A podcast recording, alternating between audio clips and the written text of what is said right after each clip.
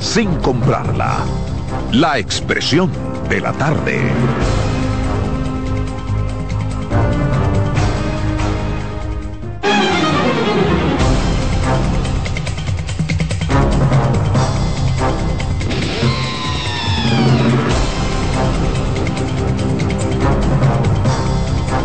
Bien, buenas tardes, buenas tardes República Dominicana, buenas tardes país, cuatro en punto, tres en punto. Arranca aquí como todos los días la expresión de la tarde. Estamos hoy cargados de muchas informaciones, tanto nacionales como internacionales. Han pasado muchas cosas en el mundo. Pero antes, ¿cómo están ustedes? Bien, todo en orden, todo bajo control. Buenas tardes a la República Dominicana, al equipo, a los amigos que nos sintonizan, que nos esperan, de lunes a viernes, de 3 a 5 en este compromiso la expresión de la tarde está en el aire. CDN Radio 92.5 FM para Santo Domingo Sur y Este, 89.9 FM Punta Cana y 89.7 FM en Santiago y toda la región del Cibao. Martes 31, último, último día de mes 10, octubre del 2023. Aquí estamos. Carmen Curiel. Gracias Roberto, gracias Adolfo Enrique Salomón. Ibrea. Ibrea. Ángela Costa a los chicos de allá de control, Román y Keynes. Hoy es un día especial. Ustedes sabrán que hoy es día de, Halloween. Ya como que eso ha, bajado un poco, pero antes era muy notorio, o no sé si fue que el amigo con el desorden que hizo en la zona colonial. Se llama ahora Día de los Foques. Le, quitó, lo celebramos por adelantado le el domingo pasado. Le quitó el sabor. Pero yo quiero eh, que me permitan felicitar a mi hermano Alberto Cruz Manesmen. Un tal Pirincho. Un tal quien hoy cumple años. Hoy, es día de. se ve bien, 60 años está igualito. idéntico. Así querido, pásalo bien, te llevaste tu madre para allá para celebrarlo con ella. Que oye, no dejaste solo, pero pásenlo muy bien. Patrón. Buenas tardes Carmen, buenas tardes Adolfo, Roberto, buenas tardes a toda la República Dominicana, los dominicanos aquí, los dominicanos allá. Dice Farideh Raful, yo duermo muy bien, yo duermo sin, sin ropa.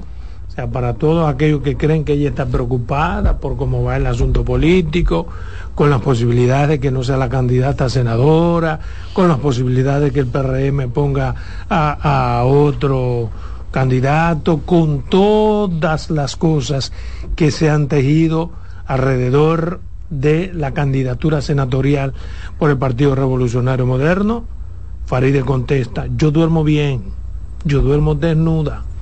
Así que tranquilos. Faride es una persona realizada, Adolfo. Creo que ella no tiene razones para, para estar intranquila, aunque la realidad es que durante las últimas dos, tres semanas se hace un ejercicio intenso en el PRM para convencer a David Collado para que asuma la candidatura senatorial. No, eso no es verdad. A David ni siquiera se le han presentado. Te lo digo yo y confírmalo. A David no le han hecho esa propuesta compañero. de candidato a senador, le estoy diciendo yo. Y no te lo estoy suponiendo, yo te lo estoy afirmándotelo aquí. Una pregunta. Aquí.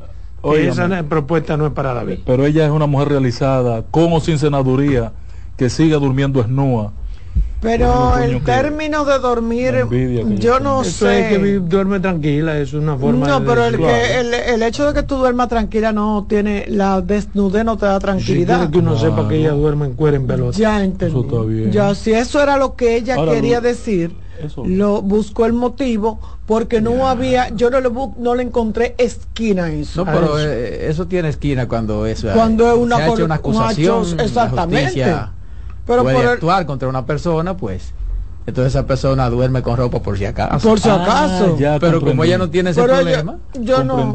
Eso tiene sentido. No, no tiene sentido porque a ella no se le está acusando de, nada. O sea, ella quería que se supiera que ella duerme. ella duerme en cuero en pelota. Simple y llanamente. Y, y, y, el, problema, el problema no es dormir. El, problema no es dormir, no. El problema no es que ella. el problema no es que ella duerma más razón a dormir sin ropa. El problema no es que ella duerma no es, eh, pero es sola. Sí.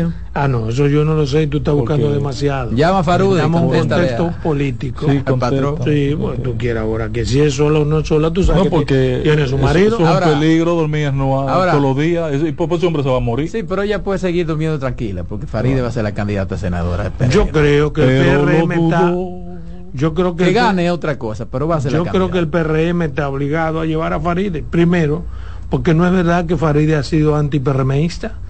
Faride es de la forjadora hecha ahí, Made in PRM.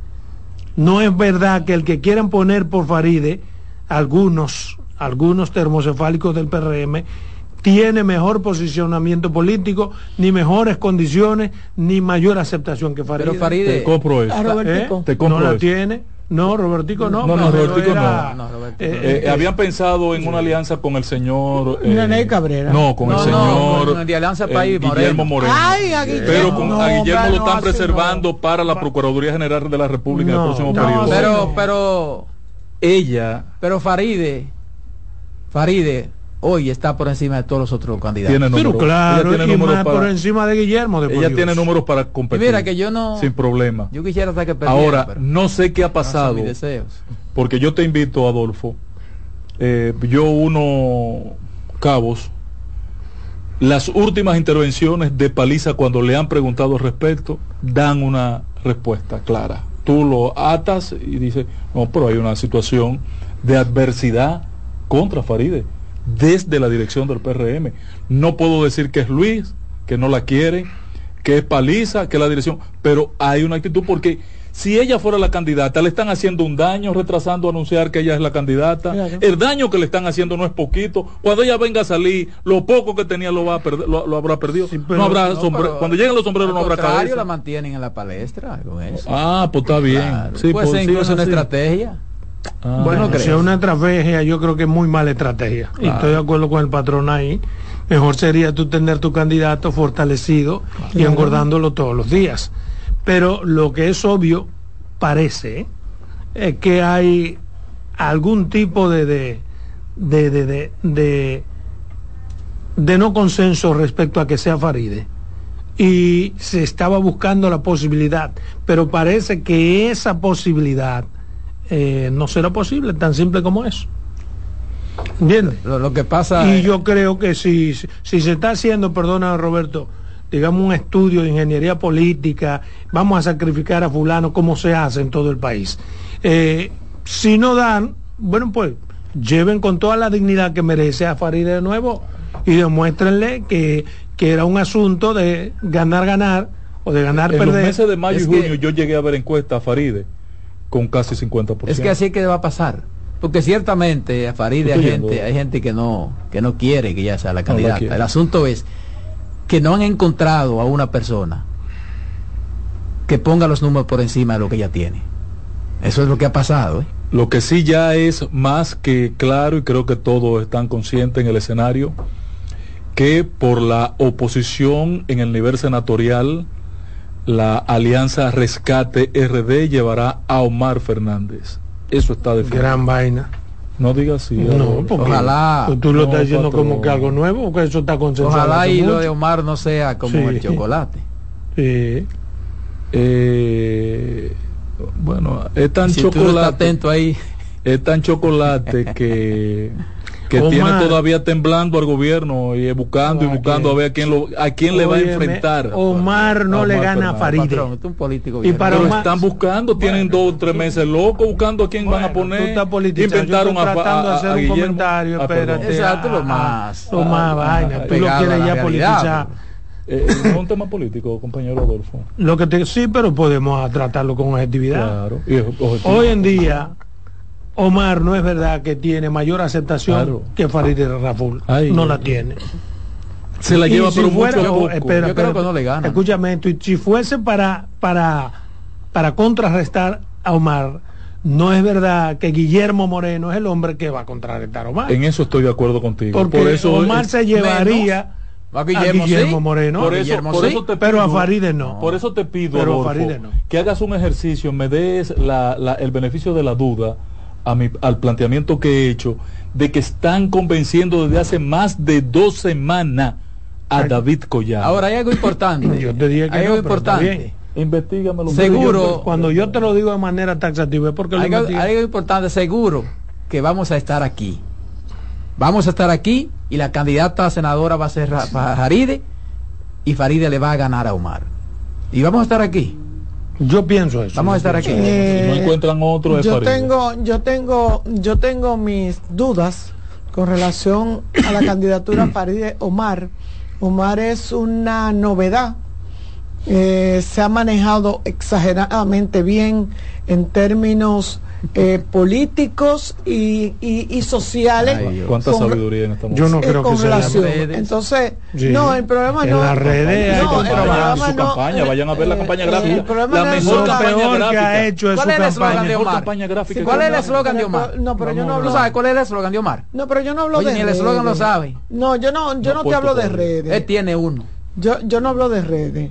La historia continúa. Eh, yo no hablo de redes ni de eslogan, porque eso ¿Cuál es lo que, lo que menos, lo que menos. Yo estoy hablando Claro, de papá, una exacto. novedad, de un muchacho que si ustedes se dan cuenta, hasta se ha distanciado un poquito de lo que es la ejecutoria del padre. Claro, claro. Y está siendo una figura propia. Es mal agradecido. O sea, Lo primero No. es que no es verdad que Omar está haciendo una figura propia. Porque Claro, Omar no. es lo que es porque el papá quiere No, que él sea. Pero- no hay una sola oposición dentro de la fuerza del pueblo porque Omar Pero es candidato por Leonel. Perdón, es hechura de su papá. No es verdad que una figura propia. Una figura propia cuando él se faja a buscarse él su voto y pero cuando a ti te garantiza, toma mi hijo, tú eres que mira, Omar es tan poco figura propia que hay un momento dado en que él hizo una campaña desastrosa en la que decía, ¿a cuál me prefieren? O sea, o a la sindicatura o a la senaduría. Tenía ese muchacho no, la él- posibilidad, perdón, en su partido, por serio de Leonel, de lo que decir lo que él quiera. ¿A cuál es que ustedes me Exacto, quieren? exacto. ¿A, a senador o, o a diputado? O, o se le olvida a ustedes esa campaña? Pero, A mí. ¿cuál fue la condición para que se apoyara, para que en la alianza se apoyara a Omar y, y se apoyara a, a- al del PLD al alcalde? Domingo A Contreras. Domingo Contreras. ¿Cuál fue la condición de la fuerza del pueblo? ¿Qué pasa? Mira, Adolfo, a mí que tengo años viendo, analizando la publicidad política y he tratado de estudiarlo un poquito para uno decidir qué es bueno y qué es malo en una campaña publicitaria. De las mejores campañas publicitarias que yo he visto creando expectativa, la generó Omar con este tema de crear una, un afiche con su nombre, su foto y dos líneas con la misma cantidad de sílabas, pero con una A en el medio. Las dos. Senador. Alcalde. Ahí estaban las dos. Y tú, Wow. eh, ¡Wow! fue ¿Tú estás creativo, seguro? Qué fue creativo. Y Oye, ahora, qué creatividad. sin definir que Qué es candidato a nada. No, monta la eso. nueva campaña que dice eh, Roberto. A mí me impactó y me gustó. La nueva Bueno, historia. está bien. Sí, continúa la historia. dos ¿De campañas. Perdón, historia? perdón, eso es indiscutible. Si te impactó, te impactó. Exacto. Y no vamos aquí a entrar en contradicción sobre si te impactó o no a ti. Sí, Lo sí. Estamos hablando en sentido general. Tu impacto no tiene lógica y por eso tuve, pero perdón, tuvieron que retirarlo. ¿A cuál me prefieren? Y tuvieron que decir, no, no, no, espérate, porque así no. Porque puso entonces en jaque mate a los que en su partido aspiraban a senador y a los que en su partido aspiraban a síndico. De la Como materia- era- perdón, como él era la niña linda, Sí. ¿a cuál me prefieren? Porque papi me va a poner al que ustedes quieran. No, no, Eso fue lo no- que no yo lo interpreté. pintes- no lo Ah, pero tú, así, tú hablas- eso, tú interpretaste Adolfo. tu campaña Claro. como te dio la gana. Yo ahora yo estoy diciendo mi interpretación. Desde la técnica que domina. Desde la técnica, de la- ok, tú desde tu técnica que tú dominas y eres un maestro. Yo desde la técnica que no que no domino, sin dominar nada, lo vi así. Claro. Simple, hermano. Bueno, Yo lo que considero que es una novedad política y que es un, un No, no, contendor. porque tiene ¿cuál cuántos años siendo, un siendo diputado. contendor, sí, pero ¿cuál es no teníamos. ¿Cuál es la novedad? Bueno, la juventud. Ah, una juventud, sí. Bueno, por eso. Igual que Faride, que es una mujer joven. Era una mujer joven, sí. Lo que pasa es que Faride entró en contradicción con, Con su mismo misma. sector. Exacto, Está pero él no su- puede entrar en contradicción porque nadie lo adversa. eh, eh, es uno de sus grandes de su grande Adolfo, pero, handicap. pero Sí. yo creo que, que veamos de manera objetiva la carrera de Omar. No, pero Tiene, tiene que ser, tiene que tener algún valor ese muchacho. No, pero yo Él no- se ha pero preparado. que no estamos hablando de los valores. ¿Quiere que hablemos de los valores? patrón. ¿Quiere que hablemos de los Se ha valores? preparado. Pero para estamos hablando de valores, porque aquí nadie está enjuiciando valores, estamos No, enjuiciando campaña. y tu campaña puede ser desafortunada, aun cuando tú seas una persona valiosa, sí. o viceversa. Viceversa. Sí, no es eso. Si tú quieres que lo enjuiciemos los valores, entramos en eso. Yo te digo que Omar es un muchacho Que cuyo, limpio. cuyo único ¿no? mérito Pero es déjame decirte- de su papá. Déjame decirte los valores, porque para que me lo enjuicie, pues yo dije esos méritos en términos de campaña política. Ok. En términos de valores, yo creo que él tiene los valores que tiene el común, máximo común de los muchachos, que son incluso de la misma clase de él. Él goza de un privilegio que no tienen los otros. Sí, Que su papá fue tres veces presidente de la República, eso te da un valor en sí. Que pudo estudiar donde no estudiar nosotros, eso es otro valor y qué bueno que lo hizo. Y una serie de cosas que él tiene que mi hijo a lo mejor con mayor capacidad que él no la puede conseguir. Exacto. No porque mi hijo es menor, sino porque él le lleva esas millas. En términos políticos, nació hecho porque le dieron una diputación. Toma, tú eres mi hijo, tú vas a ser diputado. y aprendió, lo- pero espérate, déjame terminar. No, no. Ay, Faride nació en el PRM no, no. y se formó políticamente. Ay, ay. Pero Omar no. Si Faride no fuera hija Ah, de bueno. Tony, no estuviera ahí. No estuviera ahí. Bueno, pues sí, Hombre, no pero me- ella, sí- no me sigue siendo hija de Tony, ¿y por qué No, está ahí? no, no, pero tampoco. Pero ella es la misma hija de. Tony. No estuviera ahí. pero no, eso no es verdad. se forjó en la juventud del PRD y se forjó en la juventud del PRM y se ha política. fajado. Faride político. política. A este muchacho lo están haciendo político. Él se ha formado Bueno. intelectualmente y Se políticamente. ha formado intelectualmente. Sí, claro, se también se ha formado, formado bueno. intelectualmente. Claro. Y ella también. Eh, Y ella es hija de Tony, él es hijo de Pero pero Ahora, ella, le, pero Sí, ella le lleva porque pero ella tuvo justo. esa candidatura, ella tuvo que bailotearla Sí, y a él no, a él se la sí. garantizaron. Eso tenemos ¿Eh? que estar Ella hablando. de nuevo, ¿A dónde mira por lo que está. ¿A dónde la Escúchame, ella está de nuevo atravesando por la situación y él no, él ya la tiene garantizada. todo el tiempo. ¿Y Ah. qué- ¿Dónde se Yo recuerdo, a alguien. Alguien dijo. No, no, no, me ofen- no, no, así no tampoco. Que no te Vamos- ofenda. No, no, no, digo, no reti- retiro eso, pero, pero, pero vamos a ver si jugamos. Alguien dijo aquí, que ella, alguien dijo, yo no sé si lo dijo, valga la redundancia, en tono Estamos irónico, de béisbol. que decían y dicen que Margarita era una hechura de, de Leonel Fernández, que había conseguido todo por Leonel Fernández, pero que todos no decían eso mismo de Omar. Exacto. Y es la misma cosa. Para fines de Pulibanca es lo mismo. Margarita no era Margarita. Margarita fue Margarita a partir de Leonel y logró lo que logró por Leonel. Omar ha logrado lo que sea por su papá, que no está mal. Yo no he dicho que está mal. Porque si tú Ojalá eres yo. político y tu hijo Ojalá también yo. le gusta la política y tú tienes todo el poder, pues déjame impulsar a mi hijo. Sí, pero que lo quieren presentar como que él Como es, que él es- ¿qué pasa? No, lo que No, pasa es que no, la historia. Carmen hizo un juicio Hombre, muy, no. muy. No, yo siento que él La ha única hecho novedad es que es joven. No, ¿Cuál él es la otra no, no, novedad? no, él está No, haciendo no, camino no. al andar. Y- Yo y- creo que él y- está haciendo un Pero todos esfuerzo. están haciendo camino al andar. Sí. Yo Él creo que el muchacho haciendo- está haciendo un Claro esfuerzo que porque sí. le ha dolido tanto incluso que lo vean pegado de rabo el país que él ha querido distanciarse Ah, y eso, está de eso bien. estábamos, de eso Eso que está hablando. ¿Entiendes? Eso está bien. Lo contrario hizo Faride ahora que para salir a Por la calle tuvo que agarrarse del papá y traerlo de, de allá donde está en, en Roma para acá a eh, que la cargara durante dos o Pero tres meses. te contradice. Pero acá, pero ella se carga de su papá con legítima, con legítimo derecho. No, dicho que no. pero a él lo carga un comité político y un presidente tres veces. Y eso tú no lo ves. Eh, eh, Pero- esa es una pero diferencia. pero yo no- válida que lo pero Pero yo no creo, yo no creo tampoco que Faride necesite de cargarse. Necesita más que eso ahora. No, porque Tony no Porque no la quiere. Luis, no la quiere Paliza, Mira, no ya, la quiere el comité ejecutivo de su partido, no la quieren los Entonces tú me vas a senadores. decir a mí no que la To- Tony es más junto, eh, Tony Rafael es más, más, más poderoso que todo eso que no lo quiere. No, no, hizo, influ- no tuvo influencia ninguna. Ah, Entonces, entonces ¿para de qué le ha ¿De qué servido le ha Tony? servido que la cargue? ¿De qué le sirve que la cargue Tony? Ahora ella tiene lo más importante, aunque no la quieran muchos. Ella tiene los números para ganar duerme- ah. y se va a imponer. Olvídense del mundo. Porque no es verdad que PRM va, a preferir perder esa plaza. Y hay quienes quieren, como tú dijiste, es una corrientica para Mira tratar no, de que- bajar en la potencialidad de Mira, David Collado. Santa mi devoción. Pues David Collado ya no está a Pero- ese nivel. yo, cariño. No- él yo no quiero ser pero claro, pero lo que Yo te estoy diciendo. Por lo mismo que no lo, si- porque no lo quiere Carolina. Yo, Farideh no es santa y mi devoción, pero yo quiero que ser yo conocí a Farideh Lo que con pasa que, 13 años. Claro. que Carolina te- sabe que se la está jugando. y Desde los que el otro 13 se la años. Porque le Bueno, queda pues yo mal, a ella le quedó mal a mucha gente, eso sí. Sí, al eso país. es. No, al Nos país no, porque ella no, país. ella no trabaja por el país. Ella es para su circunscripción y para la capital. Exacto. Yo la conozco de Al hace país no. Senadora de la 13 años. República. Y, y Omar, ¿me ha quedado bien?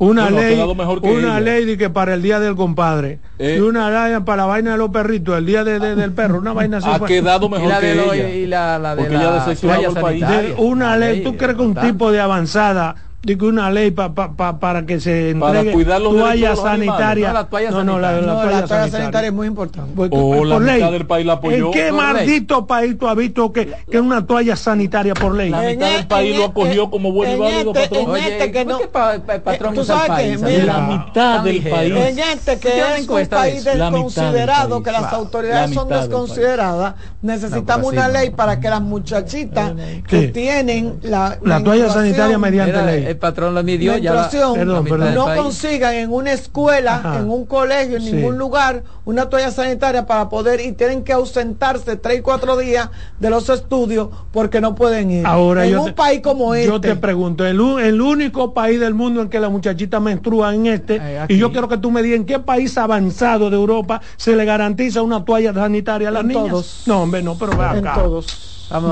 pausa, Su propuesta le cayó. En breve seguimos con la expresión de la tarde. Estás en sintonía con CDN Radio. 92.5 FM para el Gran Santo Domingo, zona sur y este. Y 89.9 FM para Punta Cana. Para Santiago y toda la zona norte en la 89.7 FM. CDN Radio. La información a tu alcance. Tenemos un propósito que marcará un antes y un después en la República Dominicana. Despachar la mercancía en 24 horas. Estamos equipándonos con los últimos avances tecnológicos. Es un gran reto, pero si unimos nuestras voluntades, podremos lograrlo. Esta iniciativa nos encaminará a ser el hub logístico de la región. Es un propósito donde ganamos todos, pero sobre todo ganamos como país. Despacho en 24 horas. Juntos a tiempo. Dirección General de Aduanas. Descubre nuestras tres herramientas de inteligencia comercial que te permitirán ampliar las fronteras y tomar mejores decisiones para tu negocio. Explora Datacomex, el primer panel interactivo de comercio exterior de la República Dominicana. Exporta consultando en Export Potential Map RD. Conoce el potencial de exportación que tenemos como país. Amplía tu mercado con Market Access Map, la puerta de tu producto a cualquier parte del mundo. Inteligencia Comercial MIC, abriendo un mundo de oportunidades. Ministerio de Industria, Comercio y MIPIMES.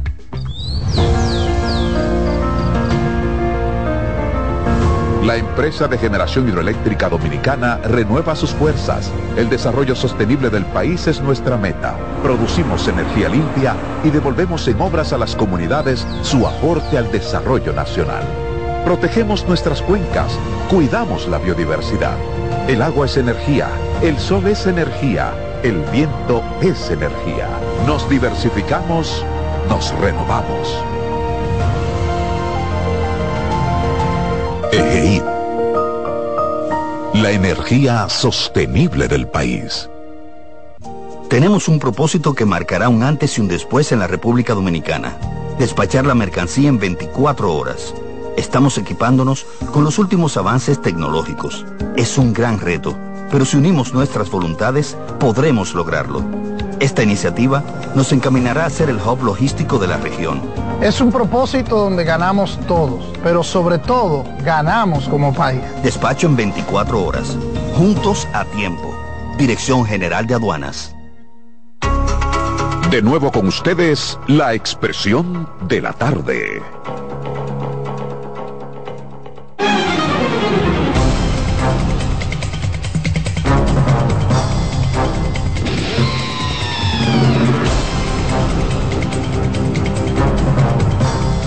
Bien, continuamos aquí en su programa La Expresión de la Tarde, son las 3.24. Yo tengo dos temitas que quiero compartir. Primero de ellos está relacionado, señores, con que mañana vence el plazo para que se inscriba todo aquel vivo que quiera inscribirse y que tenga las condiciones para aspirar al Tribunal Constitucional. Es el día primero de noviembre que vence ese plazo, luego de que se dio una prórroga. Esa prórroga vence. Exactamente. Vence mañana. Y conforme han pasado las horas, se han inscrito varias personas, entre ellas Nanfi Rodríguez, que este señor había extrañado porque no se había inscrito. Pues Nanfi y otros abogados importantes del país están inscritos. Y qué bueno, esa es la vocación democrática. Pero yo insisto en que no se puede, señores, tratar de politizar el más alto tribunal, la más alta instancia de poder político que tiene el país. El Tribunal Constitucional es el garante del armazón jurídico. Consecuentemente, ahí tiene que haber gente que no sea termocefálica.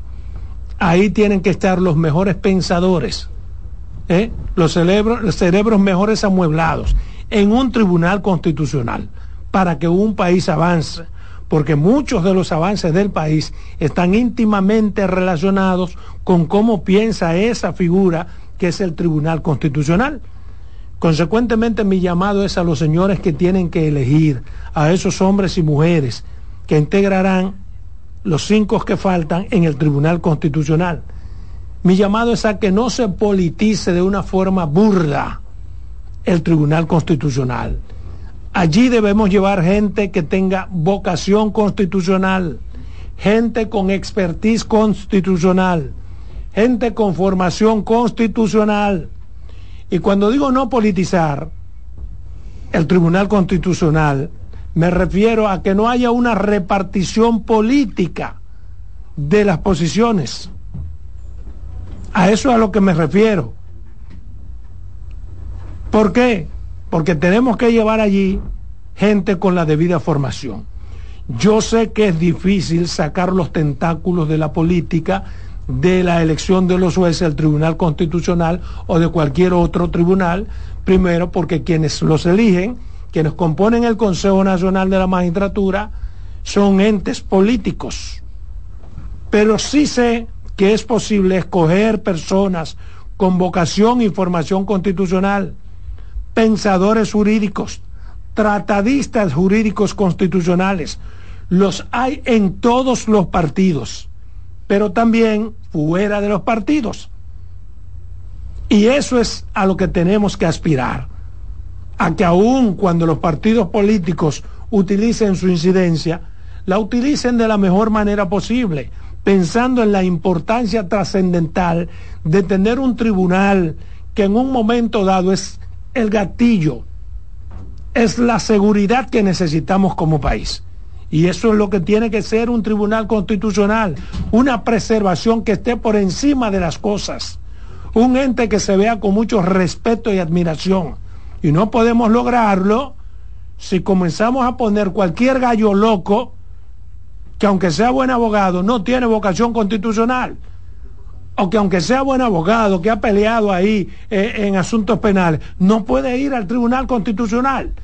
Tiene que tener esa chispa, esa vocación constitucional, un pensador, un tratadista, una persona capaz de pensar, no en un momento político determinado por la persona que lo llevó allí, sino en un momento político que irradie sobre el futuro del país.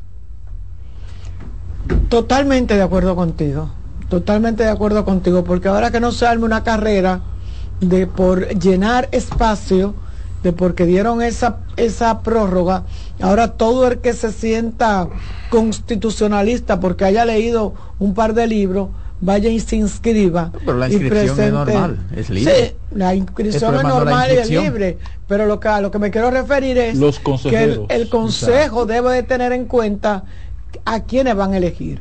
Porque sería muy, se vería muy feo que después de tener una corte que aunque uno sabe que algunos de sus miembros pertenecían a algún partido político en el pasado, pero nunca actuaron de esa manera. Sin embargo, tenemos ahí mucha gente que se ha ido a inscribir, que sí sabemos de su militancia, no solamente de su, de su eh, eh, eh, predilección por un partido, sino de su militancia en ciertos partidos políticos. O sea, que yo creo que la responsabilidad está en el Consejo que va a elegir a esos miembros. Y, yo pongo como, como muestra un botón.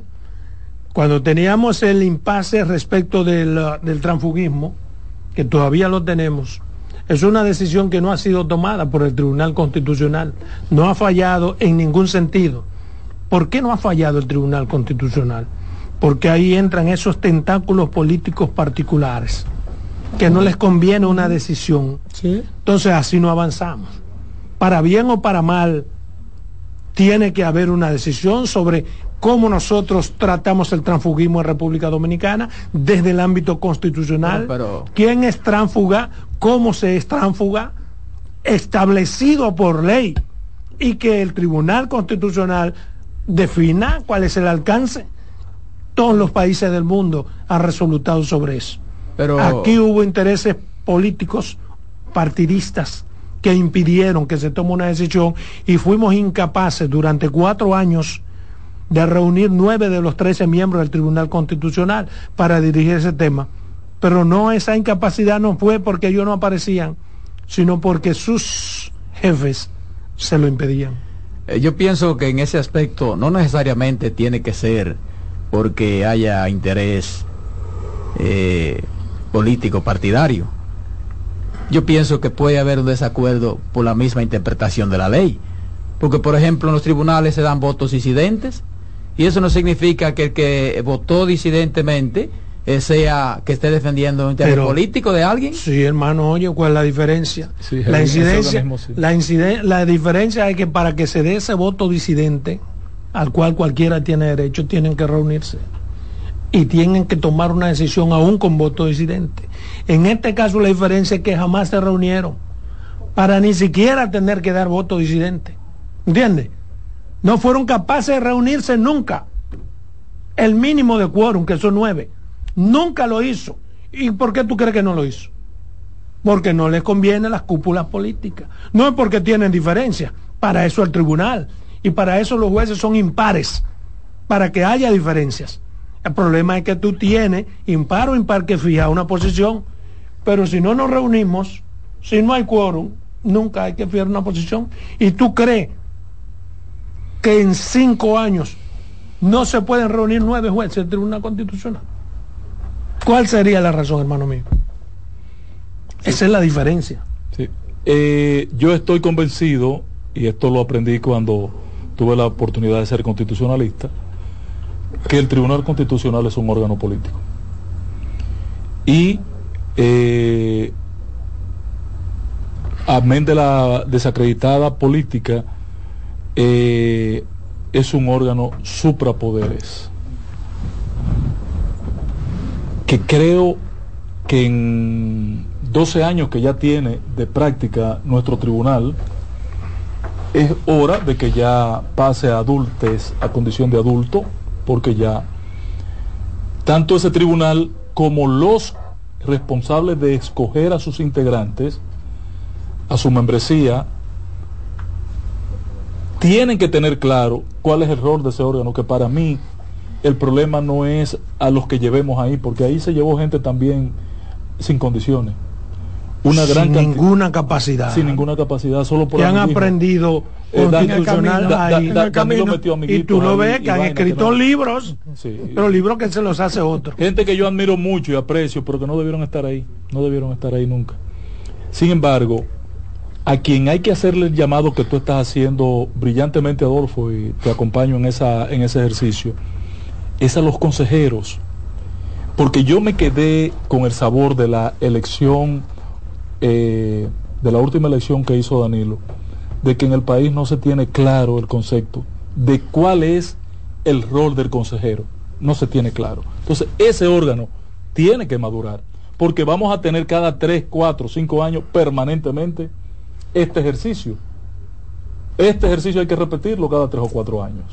Entonces, cada gobierno que venga... Cuando tú hablas de los consejeros, ¿a quién te refieres? A los miembros del Consejo Nacional de la Magistratura, que son los responsables de la elección de integrar. Pero a ellos que a lo que yo me refiero, porque ellos son los que deciden. Por eso lo dije, Sí. patrón. Pero, eso- pero hay un asunto claro. que son los que tienen que tener la madurez, Claro. la, la punta de mira, la visión de cuál es su compromiso. Porque lo que hemos estado haciendo hasta ahora nos ha salido bien, porque ahí había un hombre de la dimensión de Milton Wright. ¿Ok? Por eso ha salido bien. Ay, Por Dios. eso ha salido bien. Pero mira, hay un asunto claro. Este da Hay un asunto claro y en el que a veces se utiliza o se mal utiliza. Porque se dice que fue político, no fue político. No hay forma de que ningún organismo de la justicia no sea político. No hay forma. Es político el Ministerio Público. Es político la Suprema Corte de Justicia. Es político y constitucional. No hay forma, porque ¿quiénes solo se eligen? No, pero Sí, eh, hay formas de que sean- Ahora, de que no, no de que no, se haga de no, manera no, no. politiquera es otra Una cosa. cosa es que una tú estás Bueno, confundiendo perdóname.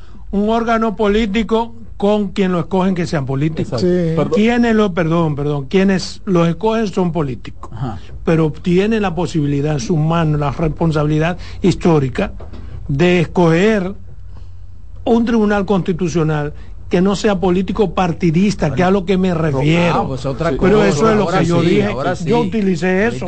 Por eso yo, claro, me referí, por sí. eso dije que hay hombres, incluso número- número fuera dos. de los partidos, que también, míralo ahí, lo dije. Los académicos, Por- los, sí, los juristas, exacto, los... que sean los- tratadistas, trata- pensadores sí. jurídicos Sí. con formación constitucional. Que- Los hay en los partidos, te repito, pero también fuera de los Afuera, partidos. claro. Mira, o sea, Roberto, que no que yo estoy en desacuerdo y, lo- y es parte que yo voy a tratar mi tema. Yo estoy en desacuerdo de que se rechace a una persona porque haya tenido vínculo con algún No, partido, claro que si no. tiene las condiciones. Claro. Mira, Es que una si cosa tiene es el vínculo, Mira, hermano, Roberto. y otra cosa es el interés político. Porque tú puedes tener todas las condiciones del mundo, por ejemplo. Y fue lo que fue el razonamiento de Luis para poner en, en- en- en el Ministerio Público a alguien que no sea del partido. Tú puedes ser el mejor del mundo, pero si eres un político consumado, tú no te puedes deshacer de esa vena política cuando un compañero tuyo que se formó en política contigo tenga un problema en la justicia. y más tú si podrás tú podrás en un momento dado encajar su problema en el ámbito jurídico, pero tú intentarás ayudarlo siempre. ¿Entiendes? Mi- mi- mira, Lo que pasa es que eso, eso, es complicado, hay- esa parte hay- complicada, hay cosas- porque, por ejemplo, lo mismo pasa cuando tú pones una persona que pertenece a un sector social hay cosas que... o que pertenece a un grupo económico. hay, hay sectores que sí se han despolitizado en el complicado, país. ¿eh?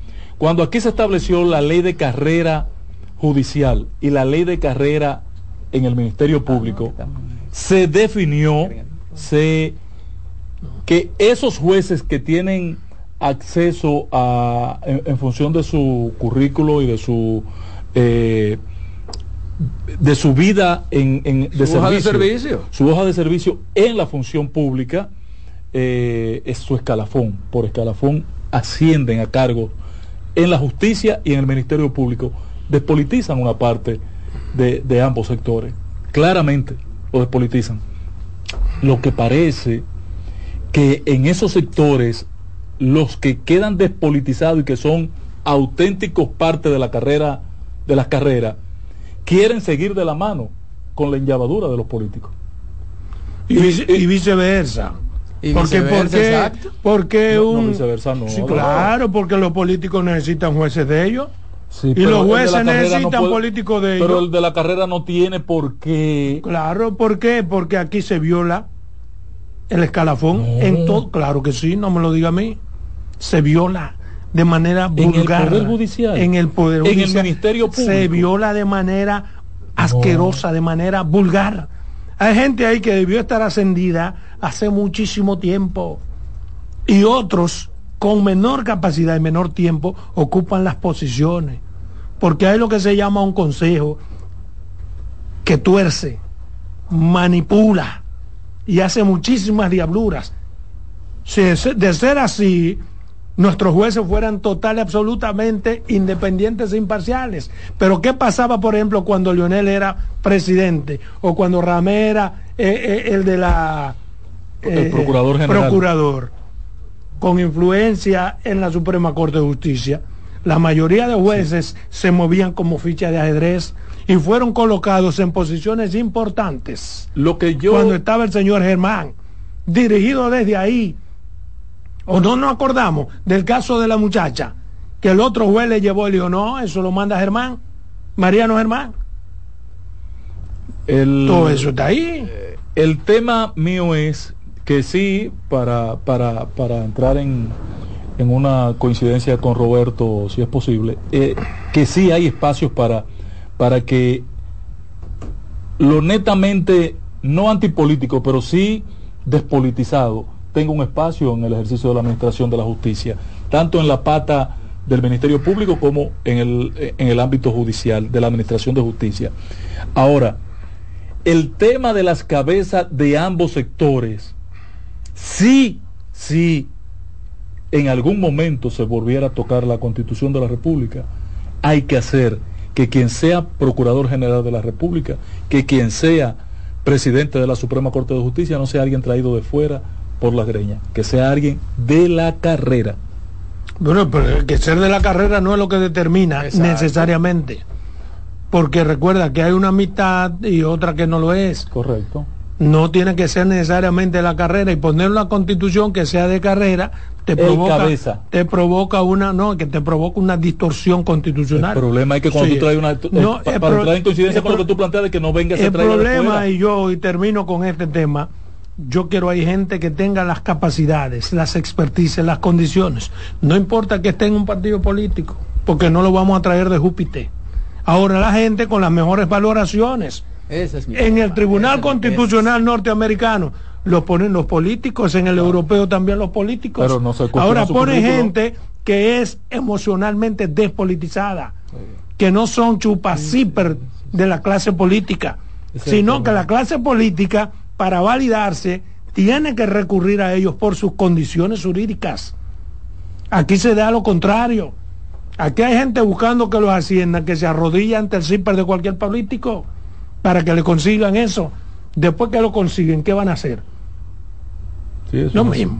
Bueno, quería referirme a otro tema de manera breve y está relacionado con la más absurda eh, huelga que he visto en los últimos tiempos en la República Dominicana. Es una huelga, una paralización que tenían los médicos en un hospital de aquí de la capital, En el San Lorenzo. en el San Lorenzo de los Minas. Bueno, Yo creo que esta paralización absurda, insensata, sin necesidad, se da primero porque querían paralizar y segundo porque como en muchas cosas de hoy en día hace falta una comunicación efectiva. Exacto. ¿Por qué? Porque bueno, ¿de dónde parten los médicos para agarrarse de ahí y movilizarse? Una comunicación en la que se dice que ellos no pertenecen al Seguro Nacional de Salud, sino al centro de salud donde ellos laboran. Eso les preocupó tanto a ellos que ni siquiera fueron capaces de reunirse con el director del Centro Nacional de Salud, que ni siquiera fueron capaces de llamar e hicieron una movilización. Pero sabiendo, supongo yo, porque un médico se supone también que es una gente inteligente, usted no puede ser un Tiene patán, ser. usted no puede ser un patán y médico a la vez. Por eso digo que hubo mucho interés en hacer la huelga por encima de cualquier cosa. Por ejemplo, suponiendo que se haya tomado la decisión de que ellos ahora no respondan al Sistema Nacional de Salud, sino al centro, eso no es una privatización. Eso a lo más que puede llegar a ser una descentralización. ¿Por qué? Porque el hospital sigue siendo público, está en el sistema público y la nómina en la que ellos cobran es pública. Una huelga por eso. ¿Qué cambia la descentralización que no sea un mayor control de los médicos, enfermeras y del hospital en sentido general? ¿En qué afecta negativamente ni su salario, ni su horario, ni las prestaciones? No afecta absolutamente en nada. Ellos exigen una explicación y se la merecen. Como gremio, debe dársele una explicación. Pero ¿por qué afectar los servicios con una huelga? Es que nos estamos volviendo locos, carajo. Llévame.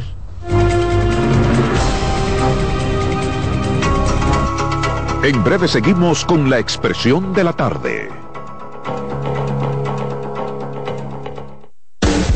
Estás en sintonía con CDN Radio. 92.5 FM para el Gran Santo Domingo, zona sur y este. Y 89.9 FM para Punta Cana. Para Santiago y toda la zona norte en la 89.7 FM. CDN Radio.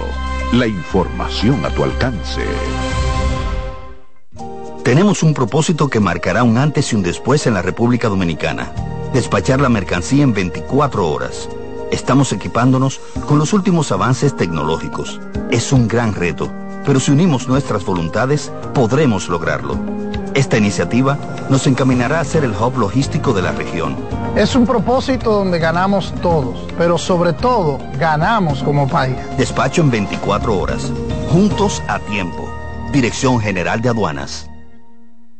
Y siguiendo con el City Tour de la Gran Manzana, a la izquierda los mejores pasteles en hoja de los Heights. A nuestra derecha venden un sancochito calientico como la isla Very Good. Y al frente, el banco que llegó a los países para estar más cerca de los suyos. Porque donde haya un dominicano, ahí van a estar con él. Único banco dominicano en Nueva York. Ban Reservas, el banco de todos los dominicanos. Descubre nuestras tres herramientas de inteligencia comercial que te permitirán ampliar las fronteras y tomar mejores decisiones para tu negocio. Explora Datacomex, el primer panel interactivo de comercio exterior de la República Dominicana. Exporta consultando en Export Potential Map RD. Conoce el potencial de exportación que tenemos como país. Amplía tu mercado con Market Access Map, la puerta de tu producto a cualquier parte del mundo. Inteligencia Comercial MIC, abriendo un mundo de oportunidades. Ministerio de Industria, Comercio y MIPIMES.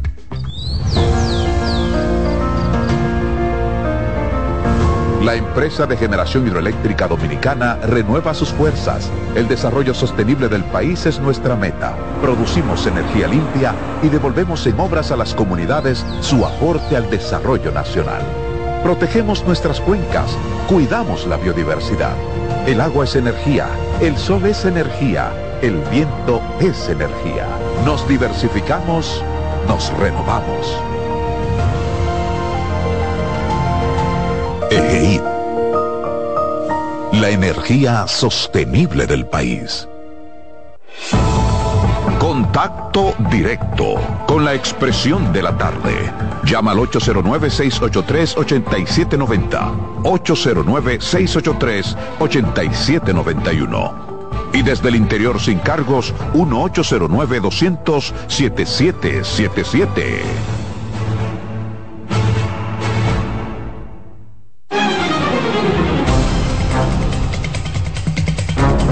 Bien, son las 3.47 minutos, continuamos en la expresión de la tarde. Es el turno de Roberto Gil, pero tiene una llamada. Buenas tardes. Sí, gracias, buenas tardes, equipo. Siempre un gusto escucharle. Yari Martínez, Cristo Rey, saludo Carmen. Un abrazo, Yari.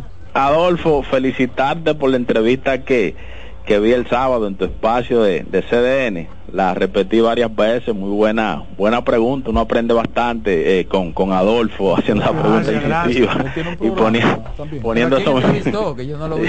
Eh, no, pero muy buena la entrevista con Ito Bisonó, de ambas partes, tanto de Ito como de Adolfo como entrevistador. Miren, mis hermanos, nosotros aquí en Cristo Rey, vía la Unión de Junta de Vecinos Las Flores, la Mesa Comunitaria de la Defensoría del Pueblo y la Confraternidad de Pastores, estamos llevando, Adolfo, una jornada de fumigación, porque en este tema contra el dengue, yo creo que el ciudadano tiene que hacer su parte, Adolfo. En ese recorrido, nosotros vimos casas y viviendas con unos escombros y unas cosas. Entonces, si hay tiempo de dengue, la ciudadanía tiene que hacer su parte, porque esto es un asunto de todos. Un abrazo y feliz resto de la tarde. Gracias, gracias, gracias Yari. Bien, muchas gracias, como siempre, a los amigos que nos sintonizan y que además participan con nosotros a través de la vía telefónica y por supuesto aquí a los compañeros. Ojalá me puedan entender o yo pueda tener la capacidad de hacerme entender, ¿verdad? En la parte que yo quiero referirme. Porque quiero hablar del tema de los sustitutos para el Tribunal Constitucional. Nosotros hemos hablado aquí de algunos perfiles, más o menos, que deberán tener los cinco magistrados que ocuparán un puesto en el Tribunal Constitucional en sustitución de igual número que deberán salir por haber cumplido su tiempo de designado. Y yo, que aspiro a que se haga una buena escogencia y creo que se va a hacer una buena selección, porque hay mucha gente de los postulantes que considero reúnen las condiciones requeridas. Sin embargo, debo admitir que hay cosas que por más que uno quiera, no son tan posibles. Porque de una forma u otra, siempre se tiene algún grado de dependencia, hasta por una simple recomendación. Pero además, los que van a ser elegidos son dominicanos de esta sociedad. Y difícilmente, difícilmente se encuentre alguien completamente independiente, como aspiran muchos, o que no sea auspiciado por algún sector, aunque sea de manera discreta. Y digo eso porque el caso que quiero poner en contexto es que veo y escucho a alguna gente, incluso a un ex juez de ese tribunal constitucional, me refiero a Hermógenes Acosta, que están planteando que en la nueva escogencia de esos magistrados no deben estar representados por grupos económicos, políticos ni de ninguna índole. Y desde mi óptica, yo pienso que eso es casi imposible. Lo que no puede ser es una negociación política. Y pienso que no necesariamente, no necesariamente tiene que ser así y que ello no debe ser un obstáculo a la hora de escoger a un postulante.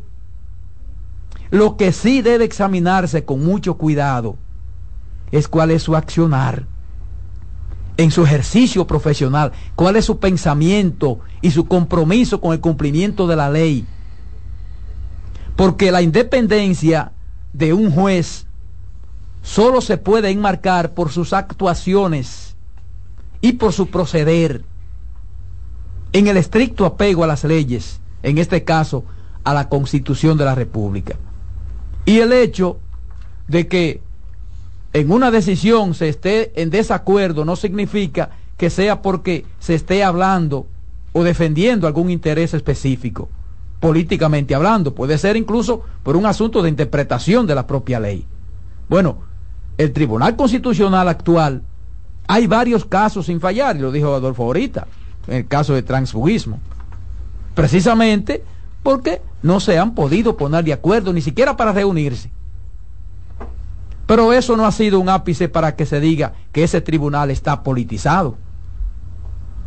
Y eso pasa en los tribunales. Cuando hay, eh, cuando hay un, por ejemplo, un tribunal colegiado. Hay desacuerdos.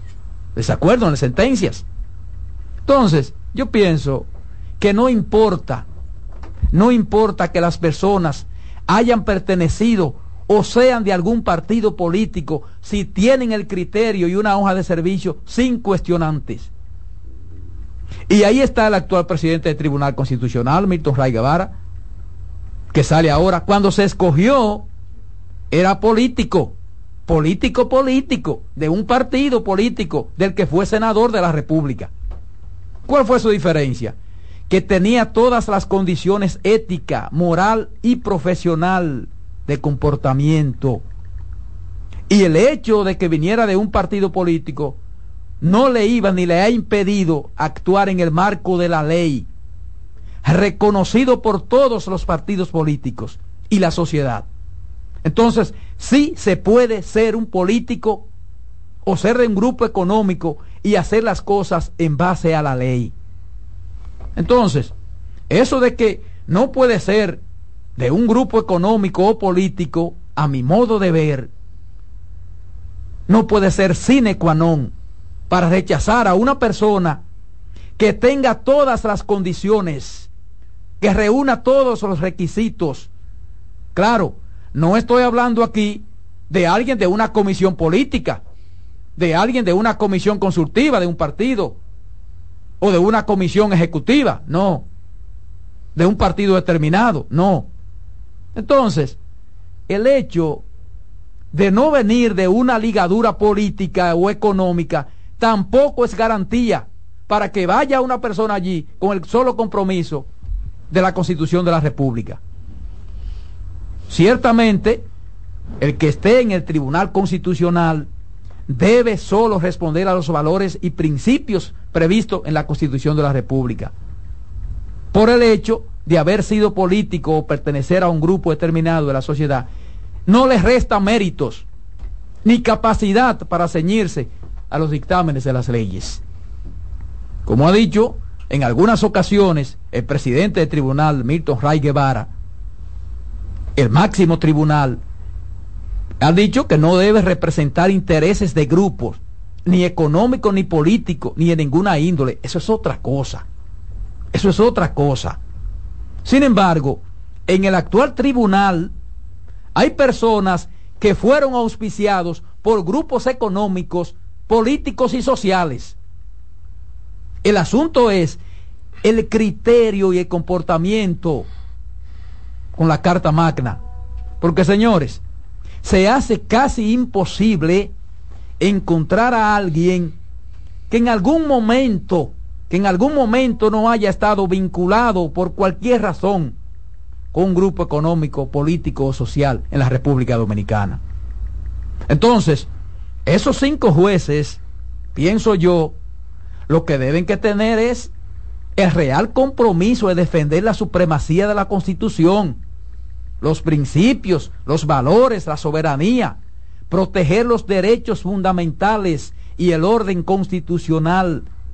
Como ha dicho el ex miembro de ese tribunal, el señor Hermógena Costa, y el propio presidente del Tribunal Constitucional, Milton Ray Guevara. Esos sí son los valores que deben adornar a que vaya al Tribunal Constitucional.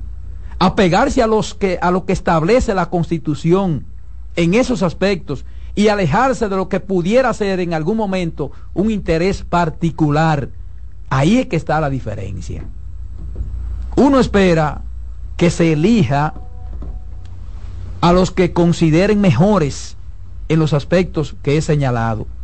Y ciertamente hay muchos postulantes que reúnen las condiciones, que tienen una sólida formación académica, jurídica y también tienen ejemplo de vida. Y yo pongo el siguiente ejemplo siempre. Por ejemplo, yo estoy casi convencido de que, por ejemplo, donde quiera que, que pongan o que pusieran al abogado Jorge Luis, a quien no tengo ni siquiera eh, la dicha de haberlo conocido, de saludarlo. Yo estoy seguro que donde quiera que lo pongan Jorge Luis, va a, ser va a ser un trabajo en base a la ley. Jorge Luis es un lujo para el país. Y estoy seguro que donde quiera que pongan a Emanuel Esquea Guerrero, a Emanuel Esquea Guerrero, procurador general de la República. Y estoy seguro, estoy seguro que donde quiera que pusieran a Emanuel Esquea Guerrero, también va a ser un trabajo apegado a la ley. ¿Y, de dónde viene Emanuel? Del partido político y ha sido político. Entonces, no puede ser el criterio solo de que es político. Es su actuación, es su comportamiento. Eso es lo que hay que tomar en cuenta. Que hay gente que no son, no son de nadie, supuestamente independientes, y, resultan peores. ¿eh? Claro, por eso lo digo. Por eso lo digo, porque tiene un vínculo político. Respetado en toda la sociedad de Santiago. Por eso pongo el ejemplo, porque la clase jurídica. él no es un político per se, pero tiene vínculos. No, es político. Tiene vínculos. Tiene vínculos. No, tiene vínculos. El Partido de Dominicanos por el Cambio. No me lo diga a mí que yo soy un hermano. Bueno, entonces mira, pero pero qué bueno. Pero qué bueno, yo me siento orgulloso de que ese tipo de gente esté. Por eso te lo pongo como ejemplo. Y así como ellos dos, hay muchos. Hay muchos que pueden hacerlo. No podemos descartarlo de antemano. Ah, porque es político y ese tipo tiene todas las condiciones del mundo. ¿Lo vamos a rechazar por eso? Entonces eso es una discriminación. No puede ser exactamente por eso. Sus actuaciones las que no deben claro, ser políticas. Claro, sus actuaciones. Entonces, entonces yo pienso que, que ese debe ser eh, el perfil y esa es la responsabilidad que tiene el Consejo de la Magistratura. No, no vayan allí a discriminar porque una persona eh, haya tenido un vínculo con un partido, si tiene la capacidad, si ha demostrado con el comportamiento y su ejercicio profesional que es un hombre íntegro, entonces no hay por qué rechazarlo. porque simplemente eh, haya pertenecido a un grupo económico o a social o lo que sea. No, no, no, no puede ser ese. No puede ser ese. Es la capacidad, es la prestancia, es su ejercicio, es lo que ha demostrado en su hoja de servicio, que lo tienen ahí. Entonces, eso de que "Ay, que no, no, lo que no puede haber una negociación, eso es otra cosa. Una negociación es otra cosa. Ponme tú a fulano para yo ponerte a fulano, eso es otra cosa. De eso no es que estamos hablando. eh. Estamos hablando aquí de capacidades. Si las tiene, no importa que sea de un partido, si las tiene. Y además lo, lo, lo completa con el ejercicio profesional. Eso es lo que pienso yo. No sé. Mira, en- en- en- realmente en la, en la, en la actual eh, membresía. a veces fumando mucho corta lo peor. Sí, en, en la, sí, así es. Eh, en la actual membresía de, la, de, la, de lo- los miembros del, del Tribunal Constitucional, eh, hay gente que uno lo conoce y conoce de su, de su parecer político, de su afiliación o su simpatía, vamos a decir así, política, y sin embargo uno no puede de- eh, nunca eh, descartar, ni reclamar, ni desconocer Pero eso- el gran trabajo que han hecho. Es un problema que en cierto modo, y yo estoy de acuerdo con todo lo que ha dicho Roberto, pero no es que la gente supone porque supone, sino porque la historia del país ha sido que es difícil ser político y ser serio.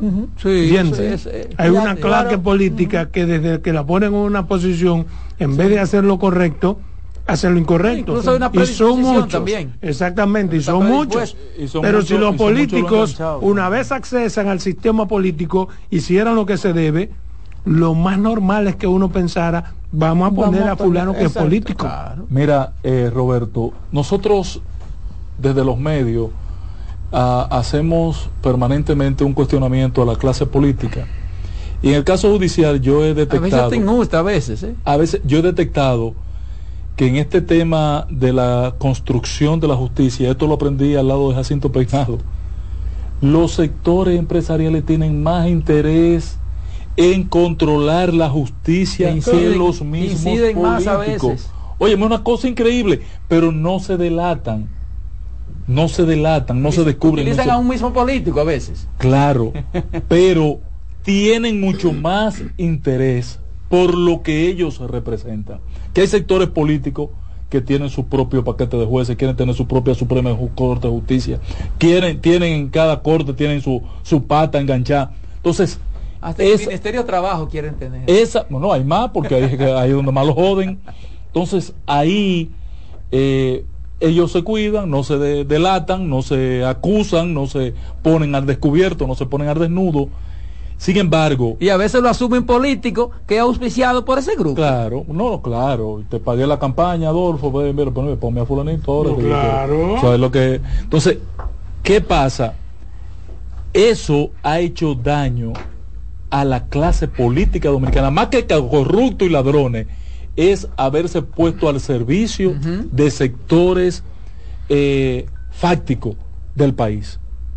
¿Ok? Es que- es que se- ganar, ganar para ellos. Exacto, se trata de un intercambio. Es ganar, Por ganar. ejemplo, el problema es que se pierde la esencia de la actividad Bueno. política, Adolfo, porque se supone que el, la actividad política es la gerente de la sociedad. está bien, pe- pero hay cosas, hay cosas, del fin. hay cosas de las cuales tú no puedes estar al margen, porque la misma realidad te arrastra. ¿A qué me refiero? Aquí hay capitanes de empresa que si tú aspiras a presidente o si tienes perfil, quiera tú o no quieras, tienes que ir a hablar con ellos. pero seguro. Claro. Entonces ahí nace el intercambio. Claro. Entonces después que Pero tú digo, llegas que a ese tipo de pacto diabólico con el empresario determinado, Sí, yo fui a que te comida da a Santiago, ah, hay unas y algunos que, en tienen Santiago, medios ay, que te dan, te ponen los medios de posición a cambio de cualquier cosa y te doy esto a cambio de cualquier cosa. Cuando tú seas presidente, tú entonces no eres más papista que el Papa, porque usted hizo ese compromiso. Sí, ¿Y cómo tú vínculo. tienes que cumplir ese compromiso? Exacto, sí, pero- Hay dos ministros que son míos Oh, y de ahí claro. yo recupero lo que invertí en tu campaña. Pero, Adolfo, pero eso otra da- cosa es eh, que los la incidencia de los factores de poder en la República Dominicana. Eso se da, patrón, en todos los ámbitos. Claro. Por ejemplo, eh, yo tengo un compadre, eh, coronel de la policía. Una vez lo pusieron, creo que fue en San Francisco, como vocero, no recuerdo bien. Y él me decía, padre, eh, me están invitando para la finca que yo quería, compadre. No acepta invitación a finca ni a comer cosas, porque eso no es gratis. eso no es gratis. Eso dispara. Eso no es gratis. Después le van a exigir cosas que usted puede hacer, pero le van a decir cosas que usted no puede hacer. Entonces, eso era en todos los en todas, todas las partes. Claro. Todas las partes. Y más con los guardias y los policías. Cuando ponen, por ejemplo, un policía en un destacamento nuevo, ¿tú, sabes quiénes son los primeros que van a visitar el destacamento? Cuando ponen un policía en un destacamento nuevo. Los empresarios de la ciudad, de la ah. comunidad, los comerciantes. Y los políticos de la zona. Sí, claro. Más que los políticos, los primeros que van son los comerciantes y los dueños de la Cuando están que a sacar sus tigres que votan por ellos y le hacen la, la, la, que, marcha. Que no es fácil el asunto, no es fácil. Dale, Román.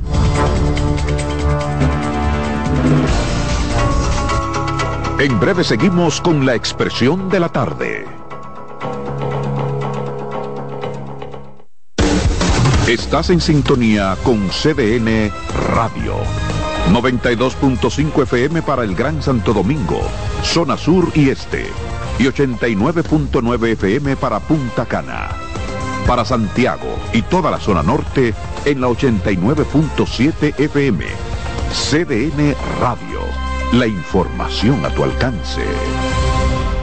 Descubre nuestras tres herramientas de inteligencia comercial que te permitirán ampliar las fronteras y tomar mejores decisiones para tu negocio. Explora Datacomex, el primer panel interactivo de comercio exterior de la República Dominicana. Exporta consultando en Export Potential Map RD. Conoce el potencial de exportación que tenemos como país. Amplía tu mercado con Market Access Map, la puerta de tu producto a cualquier parte del mundo. Inteligencia Comercial MIC, abriendo un mundo de oportunidades. Ministerio de Industria, Comercio y MIPIMES.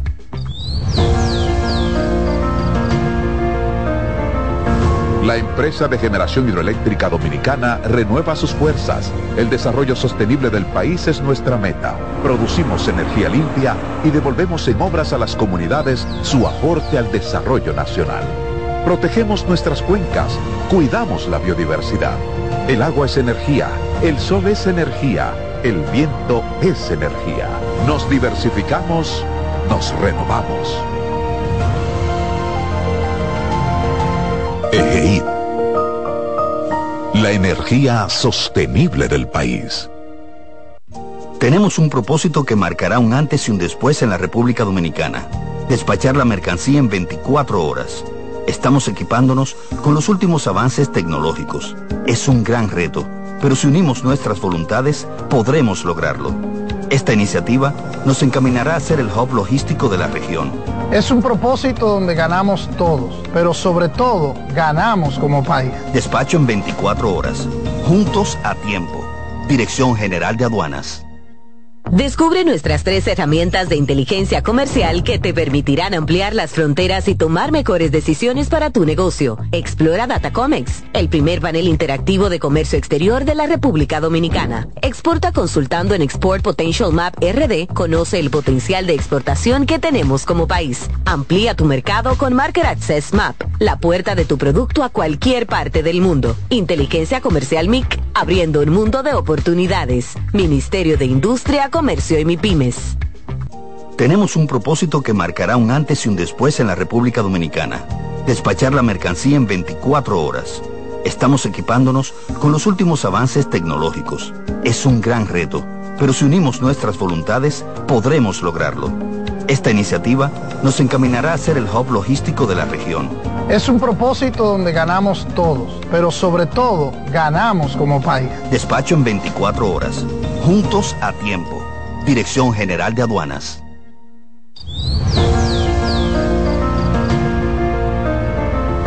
La empresa de generación hidroeléctrica dominicana renueva sus fuerzas. El desarrollo sostenible del país es nuestra meta. Producimos energía limpia y devolvemos en obras a las comunidades su aporte al desarrollo nacional. Protegemos nuestras cuencas, cuidamos la biodiversidad. El agua es energía, el sol es energía el viento es energía. Nos diversificamos, nos renovamos. EGEID. La energía sostenible del país. Contacto directo con la expresión de la tarde. Llama al 809-683-8790. 809-683-8791. Y desde el interior sin cargos, 1-809-200-7777.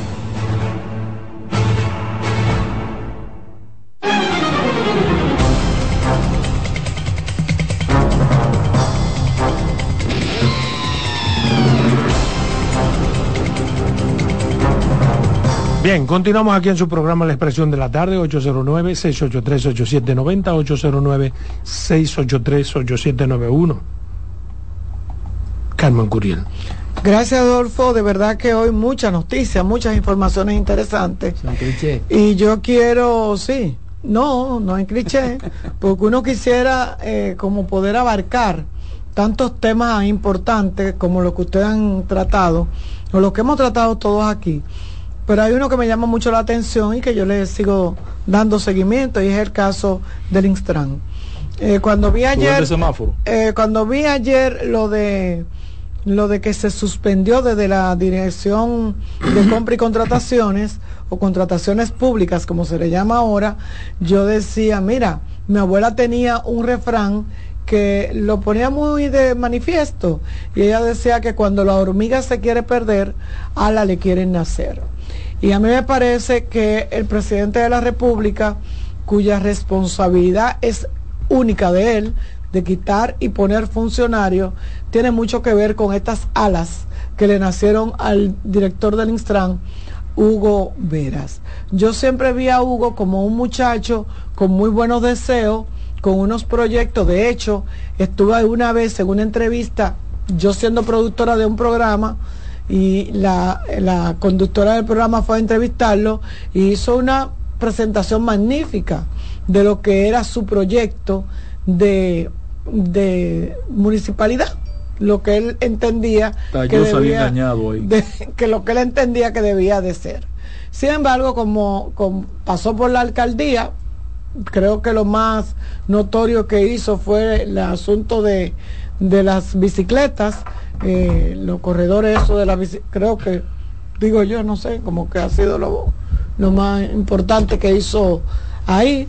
Y de ahí eh, eso le ganó el derecho a ir al Intran, voltear una calle de un lado para otro, lo más que ha hecho en el Intran, volver a la gente loca, convertir esta ciudad en un desastre, porque aunque la gente no lo crea, esas desviaciones que él hizo, ese, ese cambio de, de, de vía, eso ha trastornado muchísimo lo que es el transporte en la ciudad. Bueno, pues hablábamos de, lo, de, lo, de los de los semáforo inteligente y de hecho aquí mismo lo discutimos y hablábamos de dónde estaba el control, que el control estaba ahí en la 27 cuando hicieron eh, el, parque, eh, el bulevar, que ahí mismo era que estaba y que de ahí se dirigían. Y, pero nos llamaba mucho la atención y, y Adolfo preguntaba la licitación. Y uno decía, pero que, Adolfo, ¿qué es lo que tú hablas? Adolfo siempre preguntó que, de la licitación que no le he visto, no he visto, no, como que no sé de nada. Y todos, ninguno sabíamos de la licitación.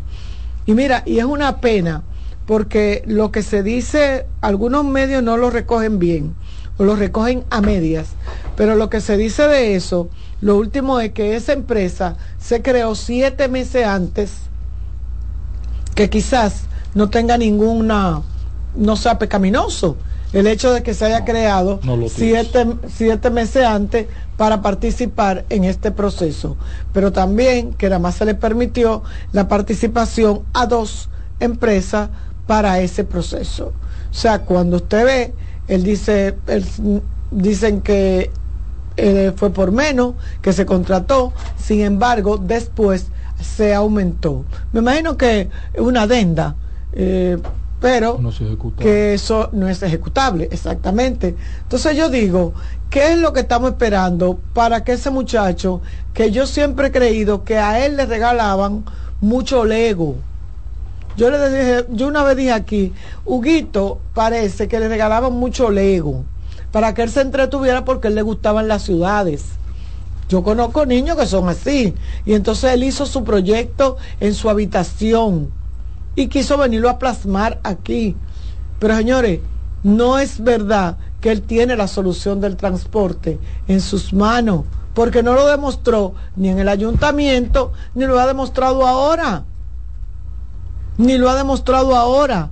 Él es buenísimo hablando de carro, él es buenísimo quizás haciendo chistes malos, pero no es verdad, ni porque tenga ese apellido Verascoico, que dicho sea de paso corrido, porque hicieron una instancia para eso, porque si se decían Vera, nadie sabía, entonces le pusieron la rayita, el underscore, para que pudieran seguir volados. Entonces, ni siquiera el apellido pesa. Entonces, negando de la mamá ahí. Eh, no, el de la mamá va después. después de del Veras Goico. Ah, este lo juntaron. Esto lo juntaron y lo convirtieron en un solo. Que hace Peña Gómez, que Entonces, Peña Gómez. Pero vuelvo y repito, eh, yo creo que el presidente tiene que tomar cartas en el asunto. Yo creo que el presidente no puede permitir ni esperar que se hagan las investigaciones del lugar para quitar a Hugo Vera del Instran. Mira, de verdad, yo no tengo la menor duda de que Hugo sea un hombre honesto de que Hugo no tenga la mejor intención de mejorar el tránsito, pero no lo ha podido hacer. Y entonces el asunto es que nosotros tenemos que valorar los funcionarios por resultados, no por intenciones. Porque de buenas intenciones tenemos el infierno lleno. Él podrá tener las mejores intenciones de arreglar el tránsito de la República Dominicana, pero no lo ha logrado no ha podido. Y cada vez que hace algo, mete la pata. Entonces yo creo que tiempo. Y uno de los grandes problemas que tiene el presidente es que no escucha ese tipo de cosas. Y se queda. Y le voy a recordar, el presidente mío, que me cae bienísimo y lo digo aquí públicamente, le voy a recordar que uno de los grandes problemas que tuvo Danilo Medina fue ese tosudé con los funcionarios. De dejar los funcionarios porque sí. Aunque la gente se cansaba de quejarse. Si no lo está haciendo bien, presidente, quítelo y usted no le está haciendo nada. Es más, usted le está haciendo un bien. Porque si ese muchacho sigue metiendo la pata y haciendo los disparates que está haciendo, hasta usted no se va a estar preso pues y como usted dice que usted no tiene socio que usted no tiene que usted lo que tiene es amigo y que usted no tiene que usted no es cómplice entonces evite ese niño tener un, un final fatal porque vuelvo y le repito esto que está pasando con los semáforos lo veíamos venir lo veíamos venir y lo comentamos en este programa si a usted se lo graban, que me imagino que sí, porque ahí hay una sala de monitoreo, lo pueden salir a buscar. Y sí es verdad. Una gente me dijo a mí, ustedes se han ganado la, tú principalmente te has ganado la mala voluntad. Yo no vengo aquí a ganarme la buena voluntad de nadie. Qué bueno si la gente me quiere. Eso sería lo ideal. Pero aquí hay que decir las cosas como son. Y ese muchacho tiene grandes problemas porque no ha podido ejecutar. Pudiera ser un buen eh, armador, pero no es un buen ejecutor. Y con eso el presidente tiene que cuidarse porque, vuelvo y le digo, la responsabilidad del nombramiento o la permanencia de un funcionario depende del presidente. Lo que el funcionario hace no, pero de que el funcionario esté ahí es una responsabilidad del presidente. Mira, Carmen, sobre ese tema, yo estaba haciendo un autoanálisis precisamente, porque yo me preguntaba que los presidentes asumen responsabilidad de sus funcionarios, la asumen. Yo, pero ¿por qué se le hace difícil a un presidente? Un presidente debe evaluar cada seis meses a los funcionarios. Así es. Incluso preguntarle a la gente qué cree de ese funcionario. Tú harías una encuestica. Y que ese funcionario que se gane permanecer en ese puesto o no. A mí me parece bien. Ahí está la evaluación de, eh, de desempeño, que se le apliquen a los funcionarios, evaluación cada seis meses. Así es. Por ejemplo, funcionarios que se comprometen con hacer cosas. Ok, usted se comprometió que seis meses usted iba a hacer esto. Vamos a evaluar qué usted ha hecho en esos seis meses. No, que yo no he hecho nada, porque ¿por qué usted no lo ha... No, pero esto... Pero hay un plan de evaluación en el gobierno. Pero entonces, que se le aplica a los ministros. Entonces, pero entonces a los directores pero- generales. y escuchar a la gente. en función de las realizaciones. pero de la escuchar a la gente. pero, pare- pero parece que no se está aplicando. Y se, y se medía en la administración de Danilo Medina. Se medía. Pero no se hacía Pero nada. no se hacía nada. no, no se conocía y, y- Ajá, y- pero los, funcionarios, los funcionarios decisión- los funcionarios trataban de superar cuando le leían en público Ajá. las evaluaciones era feo ahí había gente que no quería hacer un hoyo en terraza Pero entonces. Sí, pero eh, que y no hay que darle nada. Es que si pero una persona no tiene capacidad de Hay que quitar unos quitarlo. ¿Y puestos. entonces para qué servía? O sea, como para qué te pero la- pero en el caso en el caso de lo que plantea Carmen que es es un caso realmente escandaloso el presidente tiene que que sacudirse sí yo creí que después de la publicación de contrataciones públicas al día siguiente Hugo iba a estar quitado Eh, porque ahí hay un problema feo en esa en ese cuestionamiento es la intervención de una empresa extranjera que vincula a los niveles de cuestionamiento que ha estado haciendo el Departamento de Estado sobre las prácticas corruptas en el sector privado, en la no seguridad jurídica en República Dominicana. Así es. Y entonces, tengo una preocupación adicional que no he podido encontrar respuesta. Ojalá Carmen, que ha estudiado el tema y le ha dado seguimiento, la tenga. Esa instalación de semáforos y de cámaras que están haciendo en la capital, ¿es, es de ese contrato? Sí. Sí, pero eso la suspendieron, está suspendida Sí. automáticamente Pero- cópieme, patrón, cópieme. que Sí. No, no puede ser. Sí, es de ese contrato. Yo- yo- no. Es de ese contrato y se No suspende puede, no el puede ser proceso. porque Si la primero suspenden la es li- porque tiene algún vínculo. con primero la no no, No, no, yo lo que estoy preguntando es, cosa si esa práctica que están haciendo, la Churchill está llena de cámaras nuevas y de semáforos nuevos. Ahí está haciendo el- La Lincoln está llena. Lo están La- está llena, la, están poniendo en la 27. Está llena allá abajo. Entonces, ese sistema que están instalando, que se llama inteligente, es parte de ese contrato. yo Porque- presumo que no Sí, Por- es pero- así. perdón perdón ¿por qué presumo que no?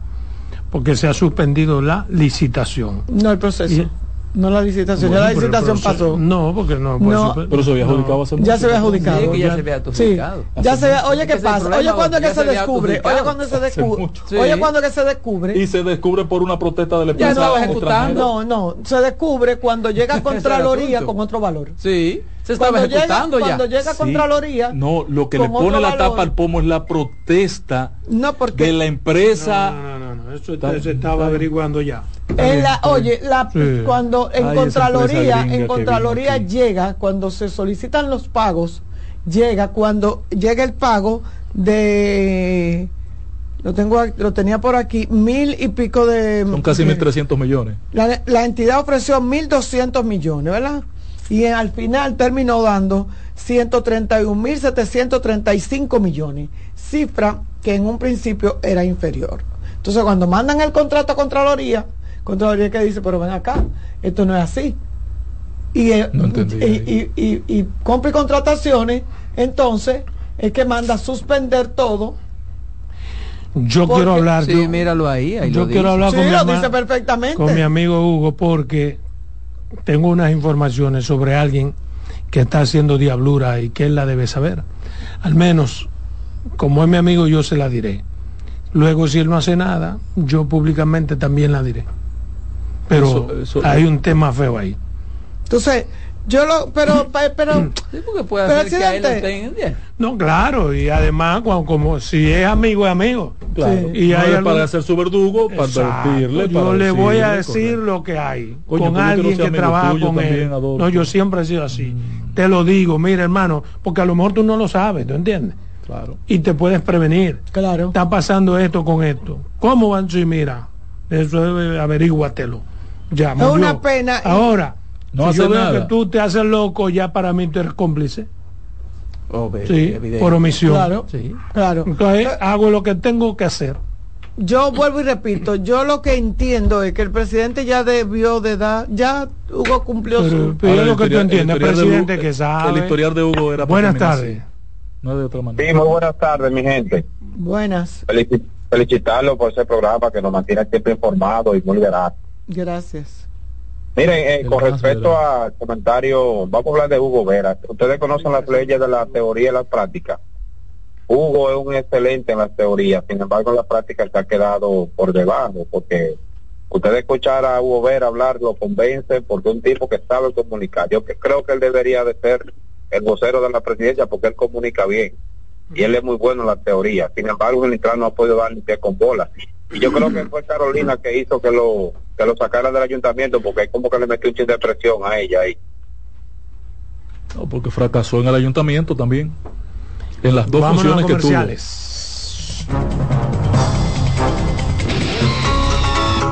En breve seguimos con la expresión de la tarde. Estás en sintonía con CDN Radio.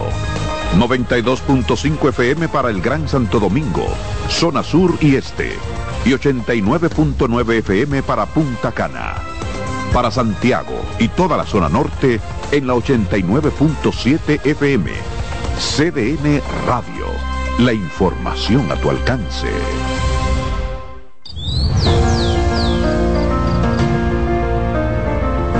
La empresa de generación hidroeléctrica dominicana renueva sus fuerzas. El desarrollo sostenible del país es nuestra meta. Producimos energía limpia y devolvemos en obras a las comunidades su aporte al desarrollo nacional.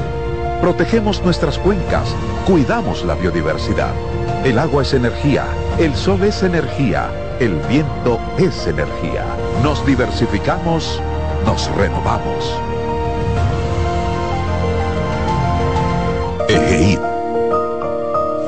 La energía sostenible del país.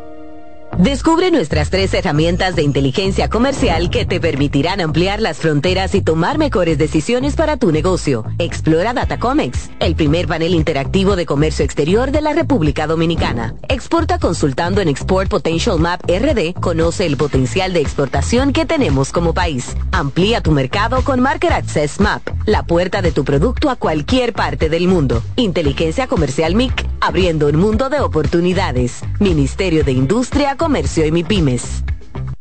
Tenemos un propósito que marcará un antes y un después en la República Dominicana. Despachar la mercancía en 24 horas. Estamos equipándonos con los últimos avances tecnológicos. Es un gran reto, pero si unimos nuestras voluntades, podremos lograrlo. Esta iniciativa nos encaminará a ser el hub logístico de la región. Es un propósito donde ganamos todos, pero sobre todo ganamos como país. Despacho en 24 horas Juntos a tiempo. Dirección General de Aduanas.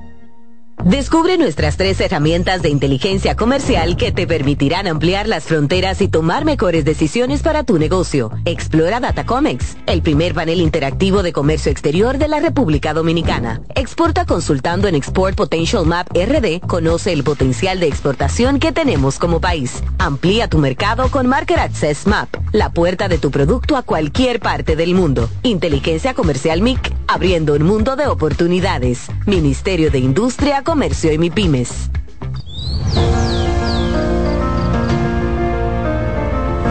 La empresa de generación hidroeléctrica dominicana renueva sus fuerzas. El desarrollo sostenible del país es nuestra meta. Producimos energía limpia y devolvemos en obras a las comunidades su aporte al desarrollo nacional. Protegemos nuestras cuencas, cuidamos la biodiversidad. El agua es energía, el sol es energía, el viento es energía. Nos diversificamos, nos renovamos. EGEID. La energía sostenible del país. Contacto directo con la expresión de la tarde. Llama al 809-683-8790. 809-683-8791 y desde el interior sin cargos 1809-200-7777.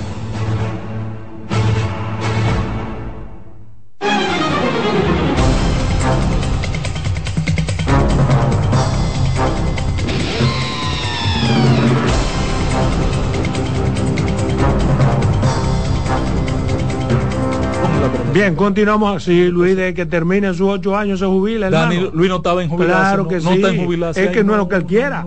es que nadie va a modificar la constitución por, porque él es San Luis. No, por San Luis, por San Ocho Danilo. años y para su casa. Luis es por San Luis, por San Danilo. No, no, no, un hombre de ningún ley, Danilo. entonces no puede Luis, venir con otra Luis cosa. tiene un concepto de la historia y no puede venir ahora a Claro. modificar la Ah, pues constitución. está bien, está bien. Tiene que ser un estúpido y él no lo es para querer modificar la constitución y beneficiarse, porque to- todos lo- lo- la- los hechos históricos recientes están ahí. Pero además ocho años está bueno para Luis para quien sea. Pero además Te tiene la oportunidad, pero- Adolfo, de hacer el gobierno que él quiere hacer. Pero además hay mucha gente Que ahora se le ha- PRM se le ha visto un que poco está difícil. esperando también. ¿O qué, pero qué tú pero si él va en la dirección de lo que plantea Roberto, que Ocho yo años ya. y oraré si ganara en el segundo eh, para un segundo periodo que así sea como tú planteas, Sí, sí, que Roberto, un gobierno bueno. si lo hace así, es una línea de que no hay otro presidente del país. Claro que sí. No lo habrá. Si Luis hace un buen si trabajo. Luis pero- comienza una reforma fiscal, Va a que es a lo que tú comenzar, haces alusión, pero la va a comenzar. aún, eh, en el próximo Que debe periodo, hacerla, ¿eh? ojalá y termine el gobierno.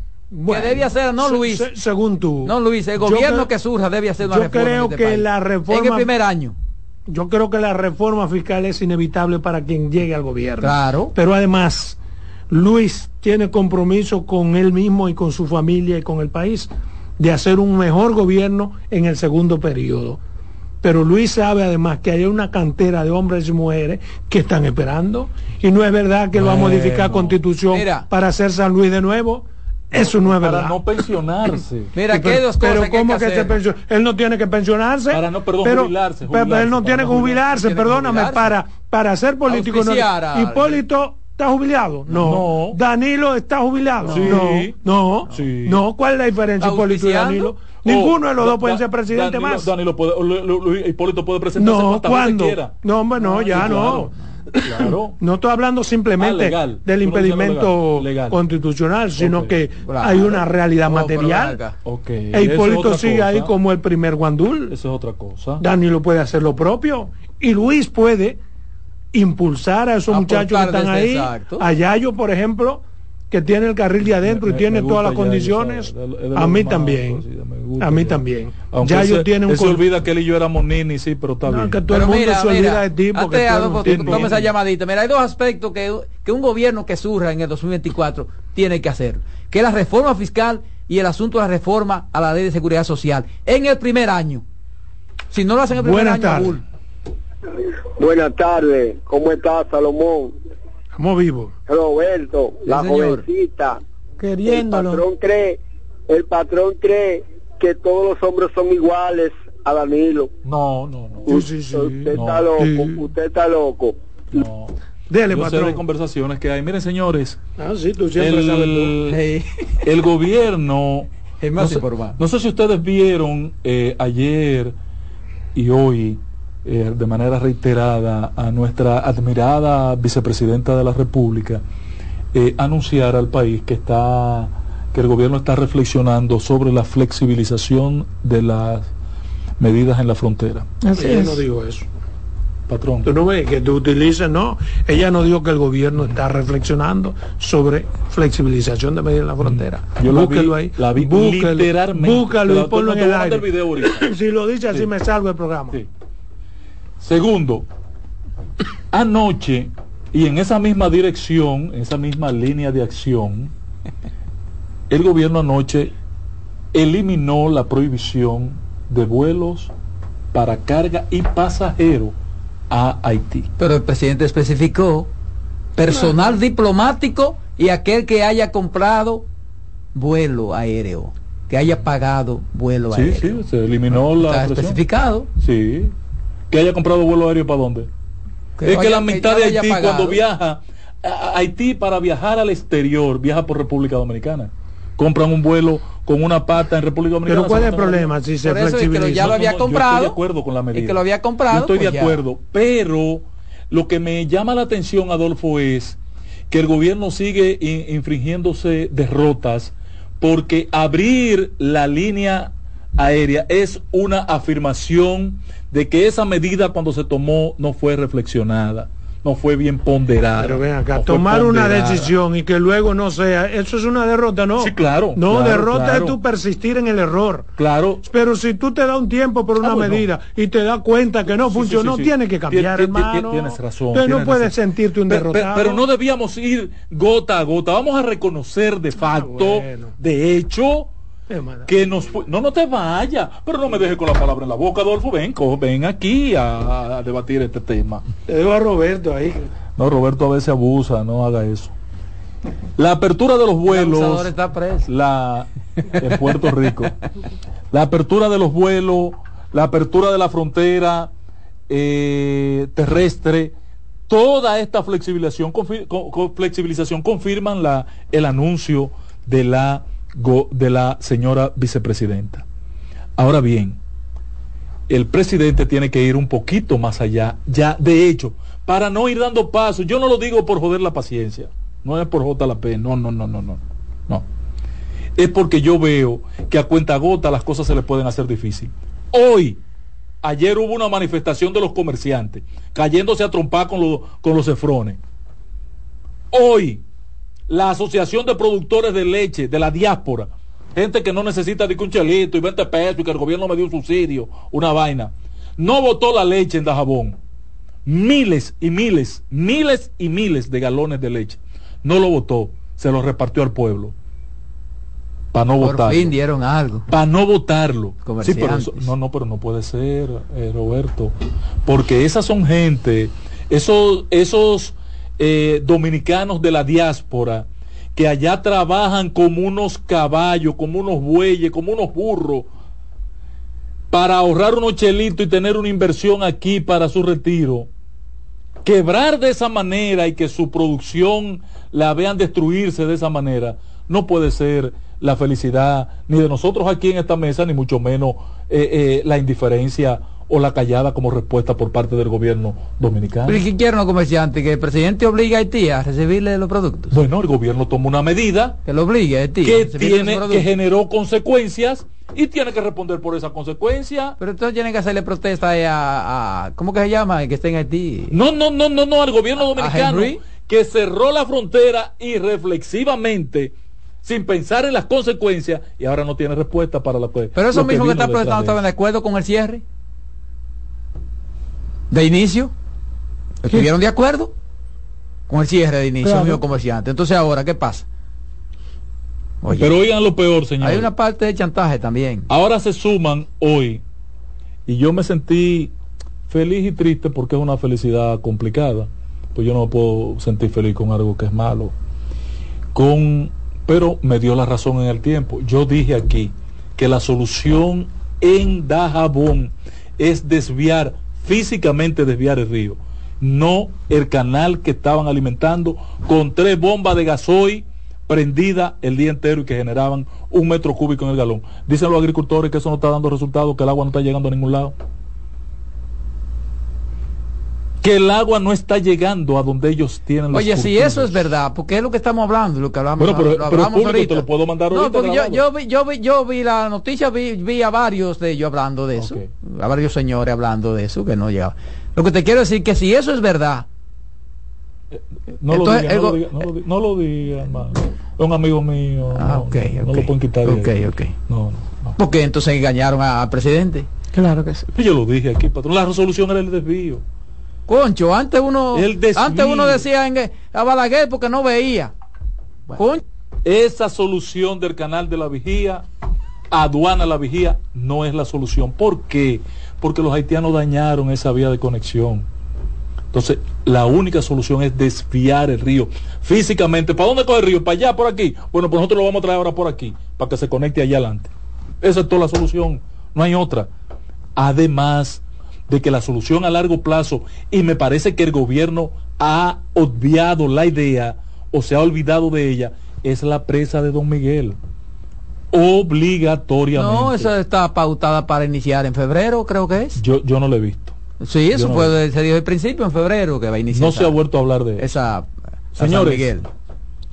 Yo he dicho aquí en varias ocasiones, y mis compañeros Roberto y Carmen son testigos, de, del fracaso de las EDES y lo he criticado y lo he cuestionado, las EDES, eh, yo no sé qué quiere el gobierno con el tema de las EDES. Ahí está un mosquito, Edith Abjit. No, mosquitos son, mosquitos malos y peligrosos, son los tres administradores de las EDES.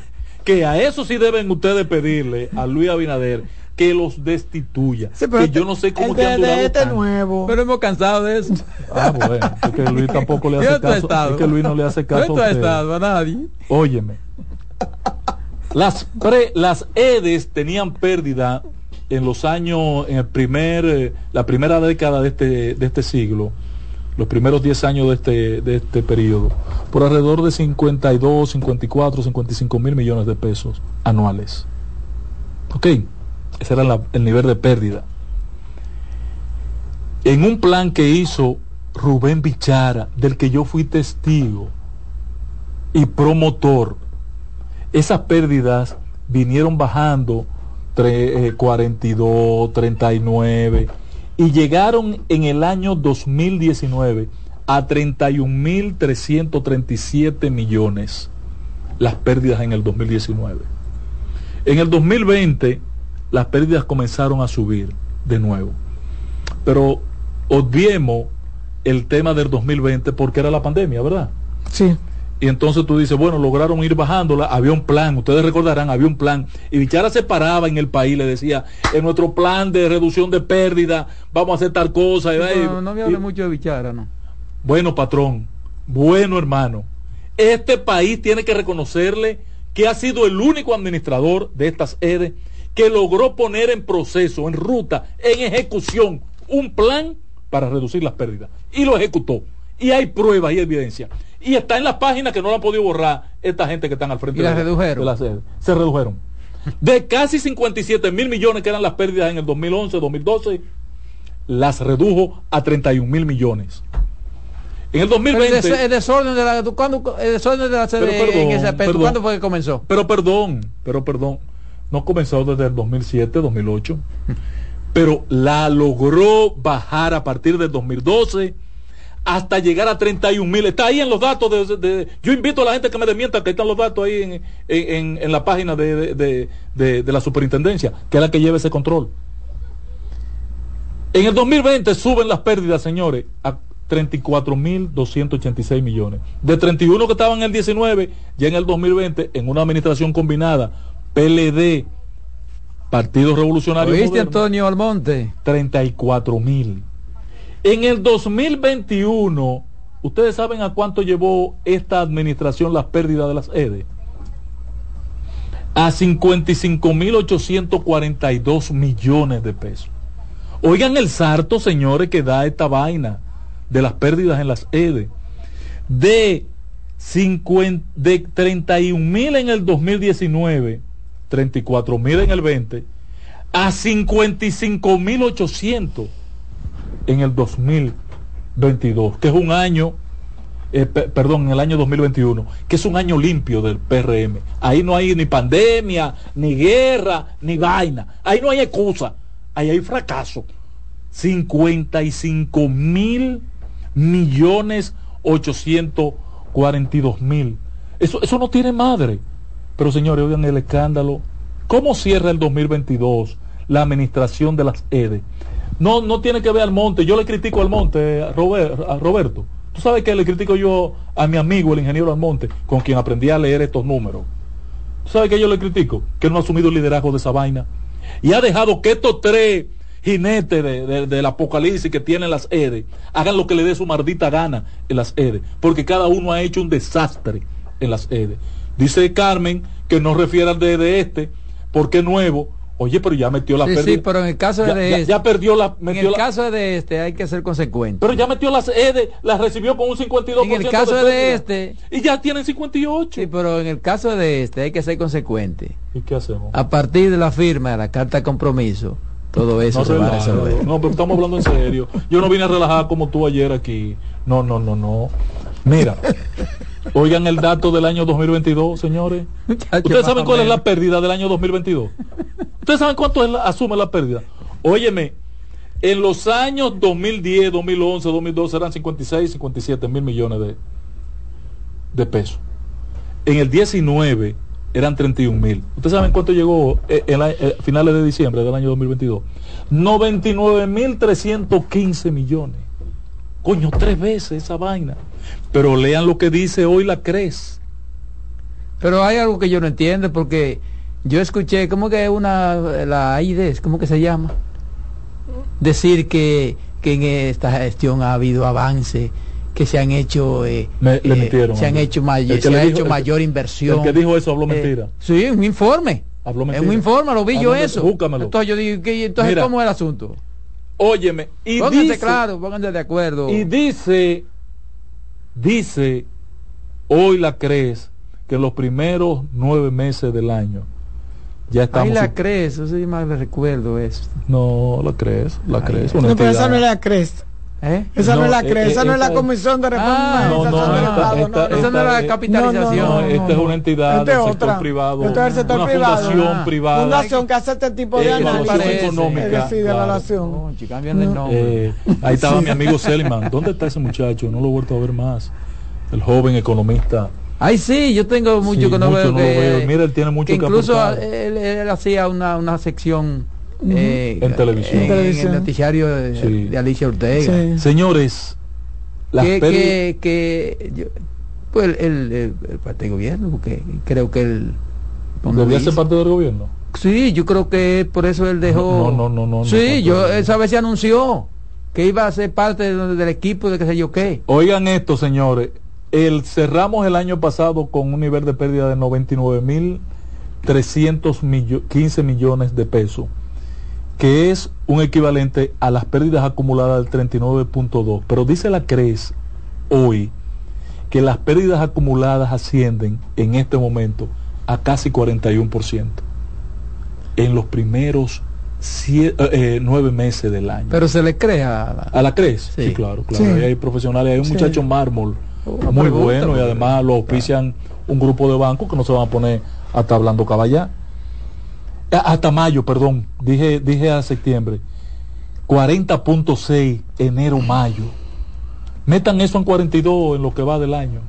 Ahora yo entiendo qué está pasando en la sede. ¿Qué está pasando en la sede, señores? Tengo una gran confusión. Y yo quisiera que alguien me explicara qué se procura con la sede. El presidente Luis Abinader, que es economista, que domina la, la materia de la economía, tiene que reaccionar con este tema de, de la economía, de la, de la situación económica de las EDE. Yo pregunto, porque vi ayer un editorial de un periódico importante del país. Les invito a que lo busquen, el periódico hoy. Eh, que hagan cualquier cosa con la sede. Dice el editorial. La situación es tan desastrosa que ya lo que se haga está bien. Cualquier cosa. Ustedes recuerdan cuando Hipólito, eh, cuando el gobierno de Hipólito que comprar o vender las E de, E este por un, por un dólar, el país ganaba. Vendiéndola por un dólar.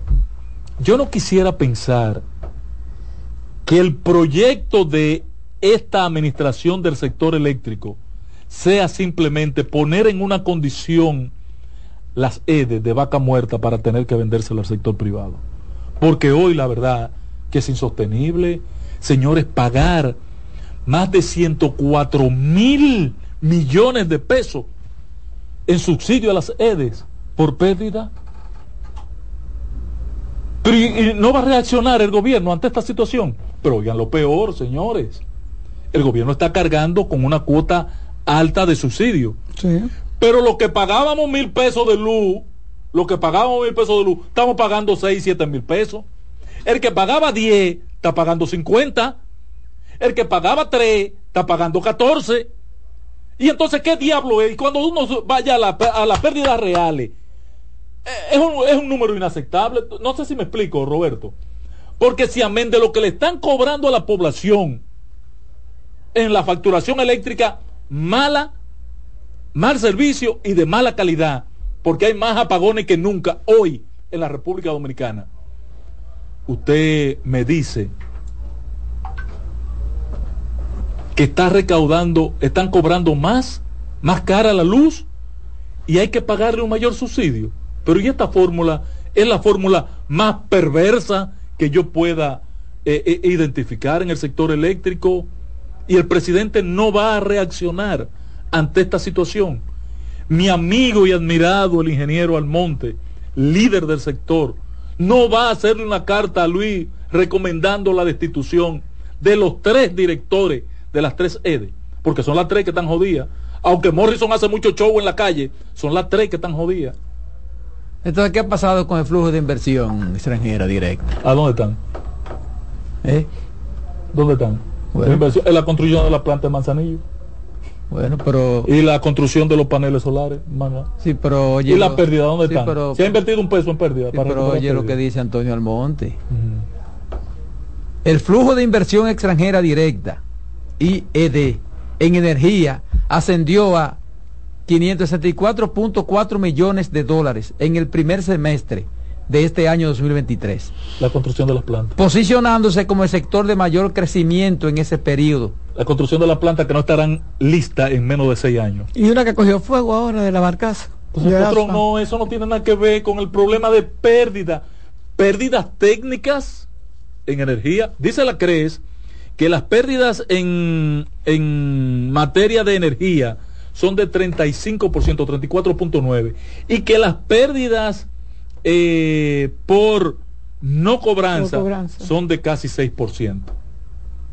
Que la sumatoria de las dos hace 40.6, casi un 41 en la primera mitad de mayo. ¿Y cuánto año. era la pérdida en otras gestiones? Eh, en ese aspecto, bueno, te lo repito, te lo refiero de una vez, hermano Roberto, lo tengo aquí. En el año 2014 eran de 36.4. En el año 2015 34.7, Claro, eh, bajando. Se ha expandido. En el año Hay que poner ese re- 30 y, en el año 2017 33.7, en el año 2015 32.7, en el año 2019 30.5, en el año 2020 38.7, en el año 2021 37.5, Mira, mira cuál es el aumento. en el año Mira cuál es el aumento. 2022 Mira cuál es el 39, aumento. en este año 41, coño, ¿para dónde que llevan la sede? ¿Qué es lo que van a hacer con pero, ella? pero- pero, eh, también se, hay que hay que hablar de la expansión del crecimiento también poblacional y todo Pero que eso es normal, patrón. Bueno, Sí, pero, un crecimiento pero hay que sostenido. ponérselo ahí. Dicen todos los estudios económicos de República Dominicana desde hace años, desde que yo comencé a ver tema eléctrico, que aquí hay un crecimiento entre 100 y 120. Sí, pero lo que te dice eso es kilos de demanda lo que todos te los años. Dice eso es que nadie ha podido ponerle coto a ese desorden. creo que Bueno, yo- pero llevaba y una que ruta- todos han sido de- No, Lo que de- queda claro es que Es una llevaba de- una ruta de, de yo creo- control a la baja hasta, No, eso, hasta es lo que, 2019. eso tiene que llamar reflexión a todo lo que ha sido gobierno. Yo, que, yo creo que En una, este país. yo creo que No, hay un en el 2019 tenía una pérdida de 31 que la habían bajado de 52 a, de, perdón, de 42 a 31. Yo creo que hay un componente, yo creo que hay un componente de gestión. O sea, De defini- gerencia. de- sí, definitivamente eh, la, la, la, la EDES eh, han tenido.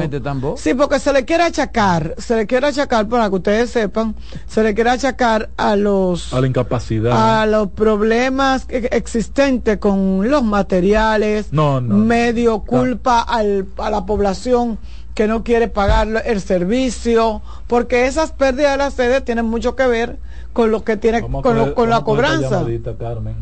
La cobranza es apenas un 5% que no se cobra. Es lo que digo, o sea, La otra pérdida es más Roberto. grande. Aló. Bueno, Roberto. Sí, señor. Roberto, óyeme, el patrón, tú te- él dice que bajó el déficit, oye bien cómo que bajó. Ellos lo que hicieron fue que cubrían el déficit poniendo caja para que no se vea. Ay, No fue que bajó nada, Ay, es la realidad. Hombre Fue así que, que se veía menos. No, pero podemos podemos entrar a la, a la página de, de la No superintendencia me- que está el historial, patrón. usted Usted ve los datos y me demuestra eso. Yo lo demuestro lo que estoy diciendo, pues lo tengo aquí. Sí, el- Gráfica eh, por eh, gráfica. Las gráficas están ahí. Y el estudio de la Eh, CRES, que es una, una entidad privada. Lo que lo que yo entiendo es que, con- vuelvo y repito, con la sede ha pasado algo que... No, la, eh, la no reacción lo- es lo que me preocupa. lo- la quieren vender como vaca muerta. Eh, La están llevando a una condición que todos vamos a decir, de señores, regalen esa vaina y Hagan- salgamos de eso. Aquí tenemos. Buena. Patrón, tranquilo, patrón. No, Patrón, pero mire, óyeme, me quitaron el contador de la casa y después que lo quitan lo que llega la luz es dos veces más cara ¿Y cómo la midieron? Telepáticamente. patrón, no Oh, me pero va a dejar tiene un medidor saludar a la mujer más bella de la radio, Dios mío. Ay, más. por Dios, gracias, mi vida. Gracias. Patrón, oiga lo que hay, al que hay que mundo, que aclarar Dios lo que sabe. dijo ahorita. Aceche esto. Yo tengo, mi madre tiene una finca de arroz de cuarenta y tantas tareas. Si la finca ¿Oye, del da arroz? 200 Oye. de arroz, de arroz. Oye, si la finca da 200 sacos, se paga con 150 sacos. Quedarían 50, ¿verdad? Sí. Si los sacos son valorados en 2.000, le quedarían 100 mil pesos en cada cosecha y son dos en el año. Estamos hablando de 200 mil. Tú lo 30. divides entre 12 meses y te dan menos de 20 mil pesos eh, de ganancia por mes. Pero ¿qué pasa? La finca cuesta como 4 o 5 millones. Eso es para aclarar que empresario no es sinónimo de millonario. La finca cuesta millones, pero no deja millones en ganancia. Entonces, cuando tú tienes un empresario perdiendo dinero, hay algunos que son ricos en la frontera, pero ahí hay muchos pobres que jalando cables que están. Pásenla bien. Coño, esa extraordinaria esa llamada, patrón. Claro. Ven acá. Terminamos ¿Cómo tú con esa llamada. y tienes que repartir A la comer arroz en el día del arroz. Nos vemos mañana.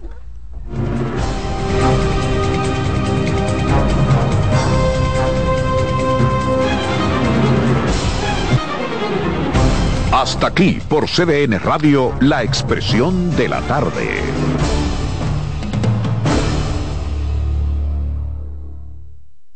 Escuchas CDN Radio, 92.5 Santo Domingo Sur y Este, 89.9 Punta Cana y 89.7 toda la región norte.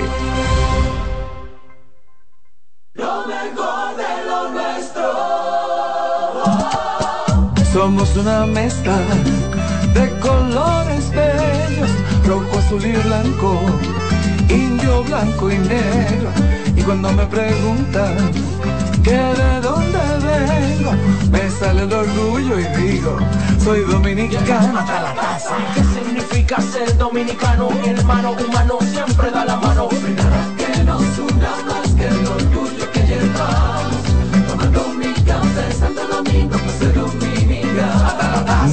nada que nos identifique más como dominicanos que nuestro café Santo Domingo.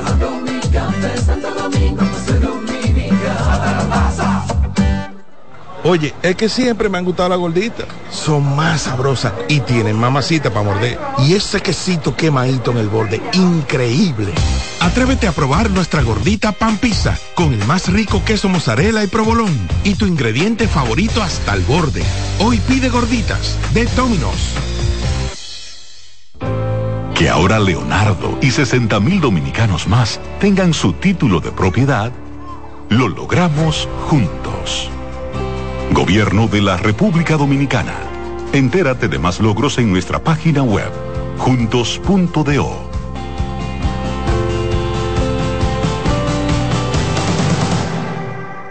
Juancito Rodríguez y Jenny Blanco presentan 12 Princesas en Guerra. La comedia más aclamada en México llega a la República Dominicana con las actuaciones de Madison Díaz, Marta Cabral, Georgia Castillo, Paula Ferri, Irina Peguero, Melissa Santos, Rancelis de Jesús, Judith Rodríguez, Joanna González, María Tavares, Lía Briones y Jenny Blanco. Del 2 al 5 de noviembre en el Teatro Manuel Rueda. Dirección Jonie Mercedes. Boletas a la venta en CCN Servicios Huepa Ticket, Supermercados Nacional y Jumbo. 12 Princesas en Guerra. Invita CDN. Son 30 años asegurando el futuro de nuestros socios. 30 años apoyando a pequeños y medianos empresarios a convertirse en empresarios de éxito. 30 años aportando y ayudando a dinamizar una economía creciente, apoyando y fortaleciendo a los principales gremios empresariales que hacen vida en nuestra empresa cooperativa. Porque en Cooperativa Empresarial somos el motor que ayuda a impulsar la economía nacional contigo y para ti. 30 años de hacerte la vida fácil para alcanzar tus sueños. Cooperativa Empresarial, 30 años siendo tu futuro seguro. A lo largo de estos 57 años, en Patria Rivas entendemos tus miedos y preocupaciones. Hemos sido testigos de historias, lucha y superación, colaborando con resultados certeros que han traído alivio y tranquilidad. Nuestro deseo de aniversario es verte sano. Brindando a tu salud. 57 aniversario. Patria Rivas. Tu mejor resultado. Carlos Santos Management presenta miércoles 22 de noviembre Meren Bachata en Hard Rock Café. Todos los éxitos de Peña Suazo. Y estás amando un corazón equivocado. Meren Bachata. Oye, dile a mi hembra. Y los grandes éxitos en bachata de Luis Miguel de la Margue. No ves que estoy cantando. Es el miércoles 22 de noviembre en Hard Rock Café. Luis Miguel. Suazo. Mi amor, si me va a querer. Tú tienes que tener. Boletas a la venta en CCN Servicios, Huepa Ticket, Supermercados Nacional y Jumbo. Y en las oficinas de Carlos Santos Management. Infórmate ahora al 809-922-1439. Meren Bachata en Hard Rock Café. Invita CDN.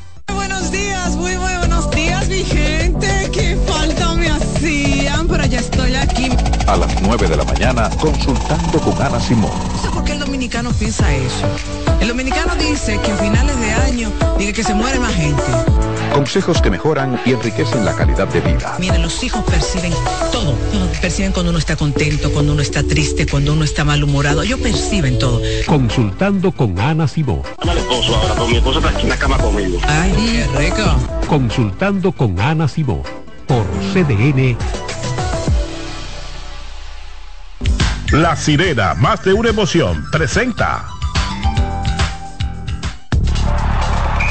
Actualízate en CDN Radio. La selección de baloncesto de la República Dominicana debutó con victoria frente a Panamá 81-53 en su primer partido en los Juegos Panamericanos Santiago de Chile 2023. El mejor anotador con 16 puntos fue Juan Guerrero. El próximo partido de la selección del pueblo será frente a Venezuela a partir de las 12 de mediodía este primero de noviembre. República Dominicana comparte grupo con Venezuela, Panamá y Argentina. Para más información visita nuestra página web cdndeportes.com.do en CDN Radio Deportivas. Manuel Acevedo.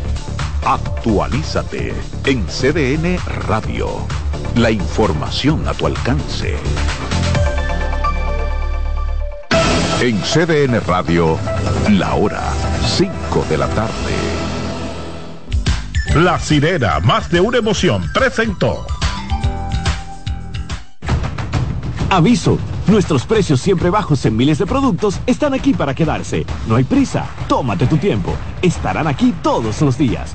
Precios bajos todos los días. Resuelto. En La Sirena, más de una emoción. Desde ahora y hasta las 7 de la noche se escucha tu voz y un equipo de expertos comenta y analiza todo lo relacionado al mundo de los deportes. La voz del fanático. El primero interactivo de deportes y el más entretenido. La voz del fanático por CDN Radio.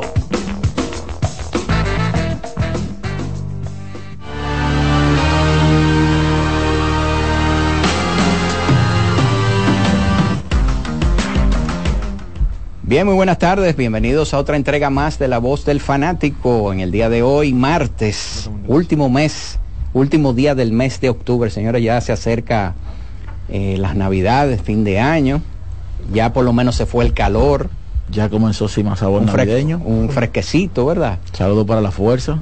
Eh, digo, para la gente de cima, que siempre son tradicionales. Pero y también a, Y también a- y Héctor también a- José a Torres, José Torres, eh, que- Obi- Obi-Wan Kenobi, la fuerza. que allí ahí comenzó la voz del fanático. Ahí comenzó, sí, nuestro hermano Héctor José Torres. Así que con nosotros. Último día de octubre.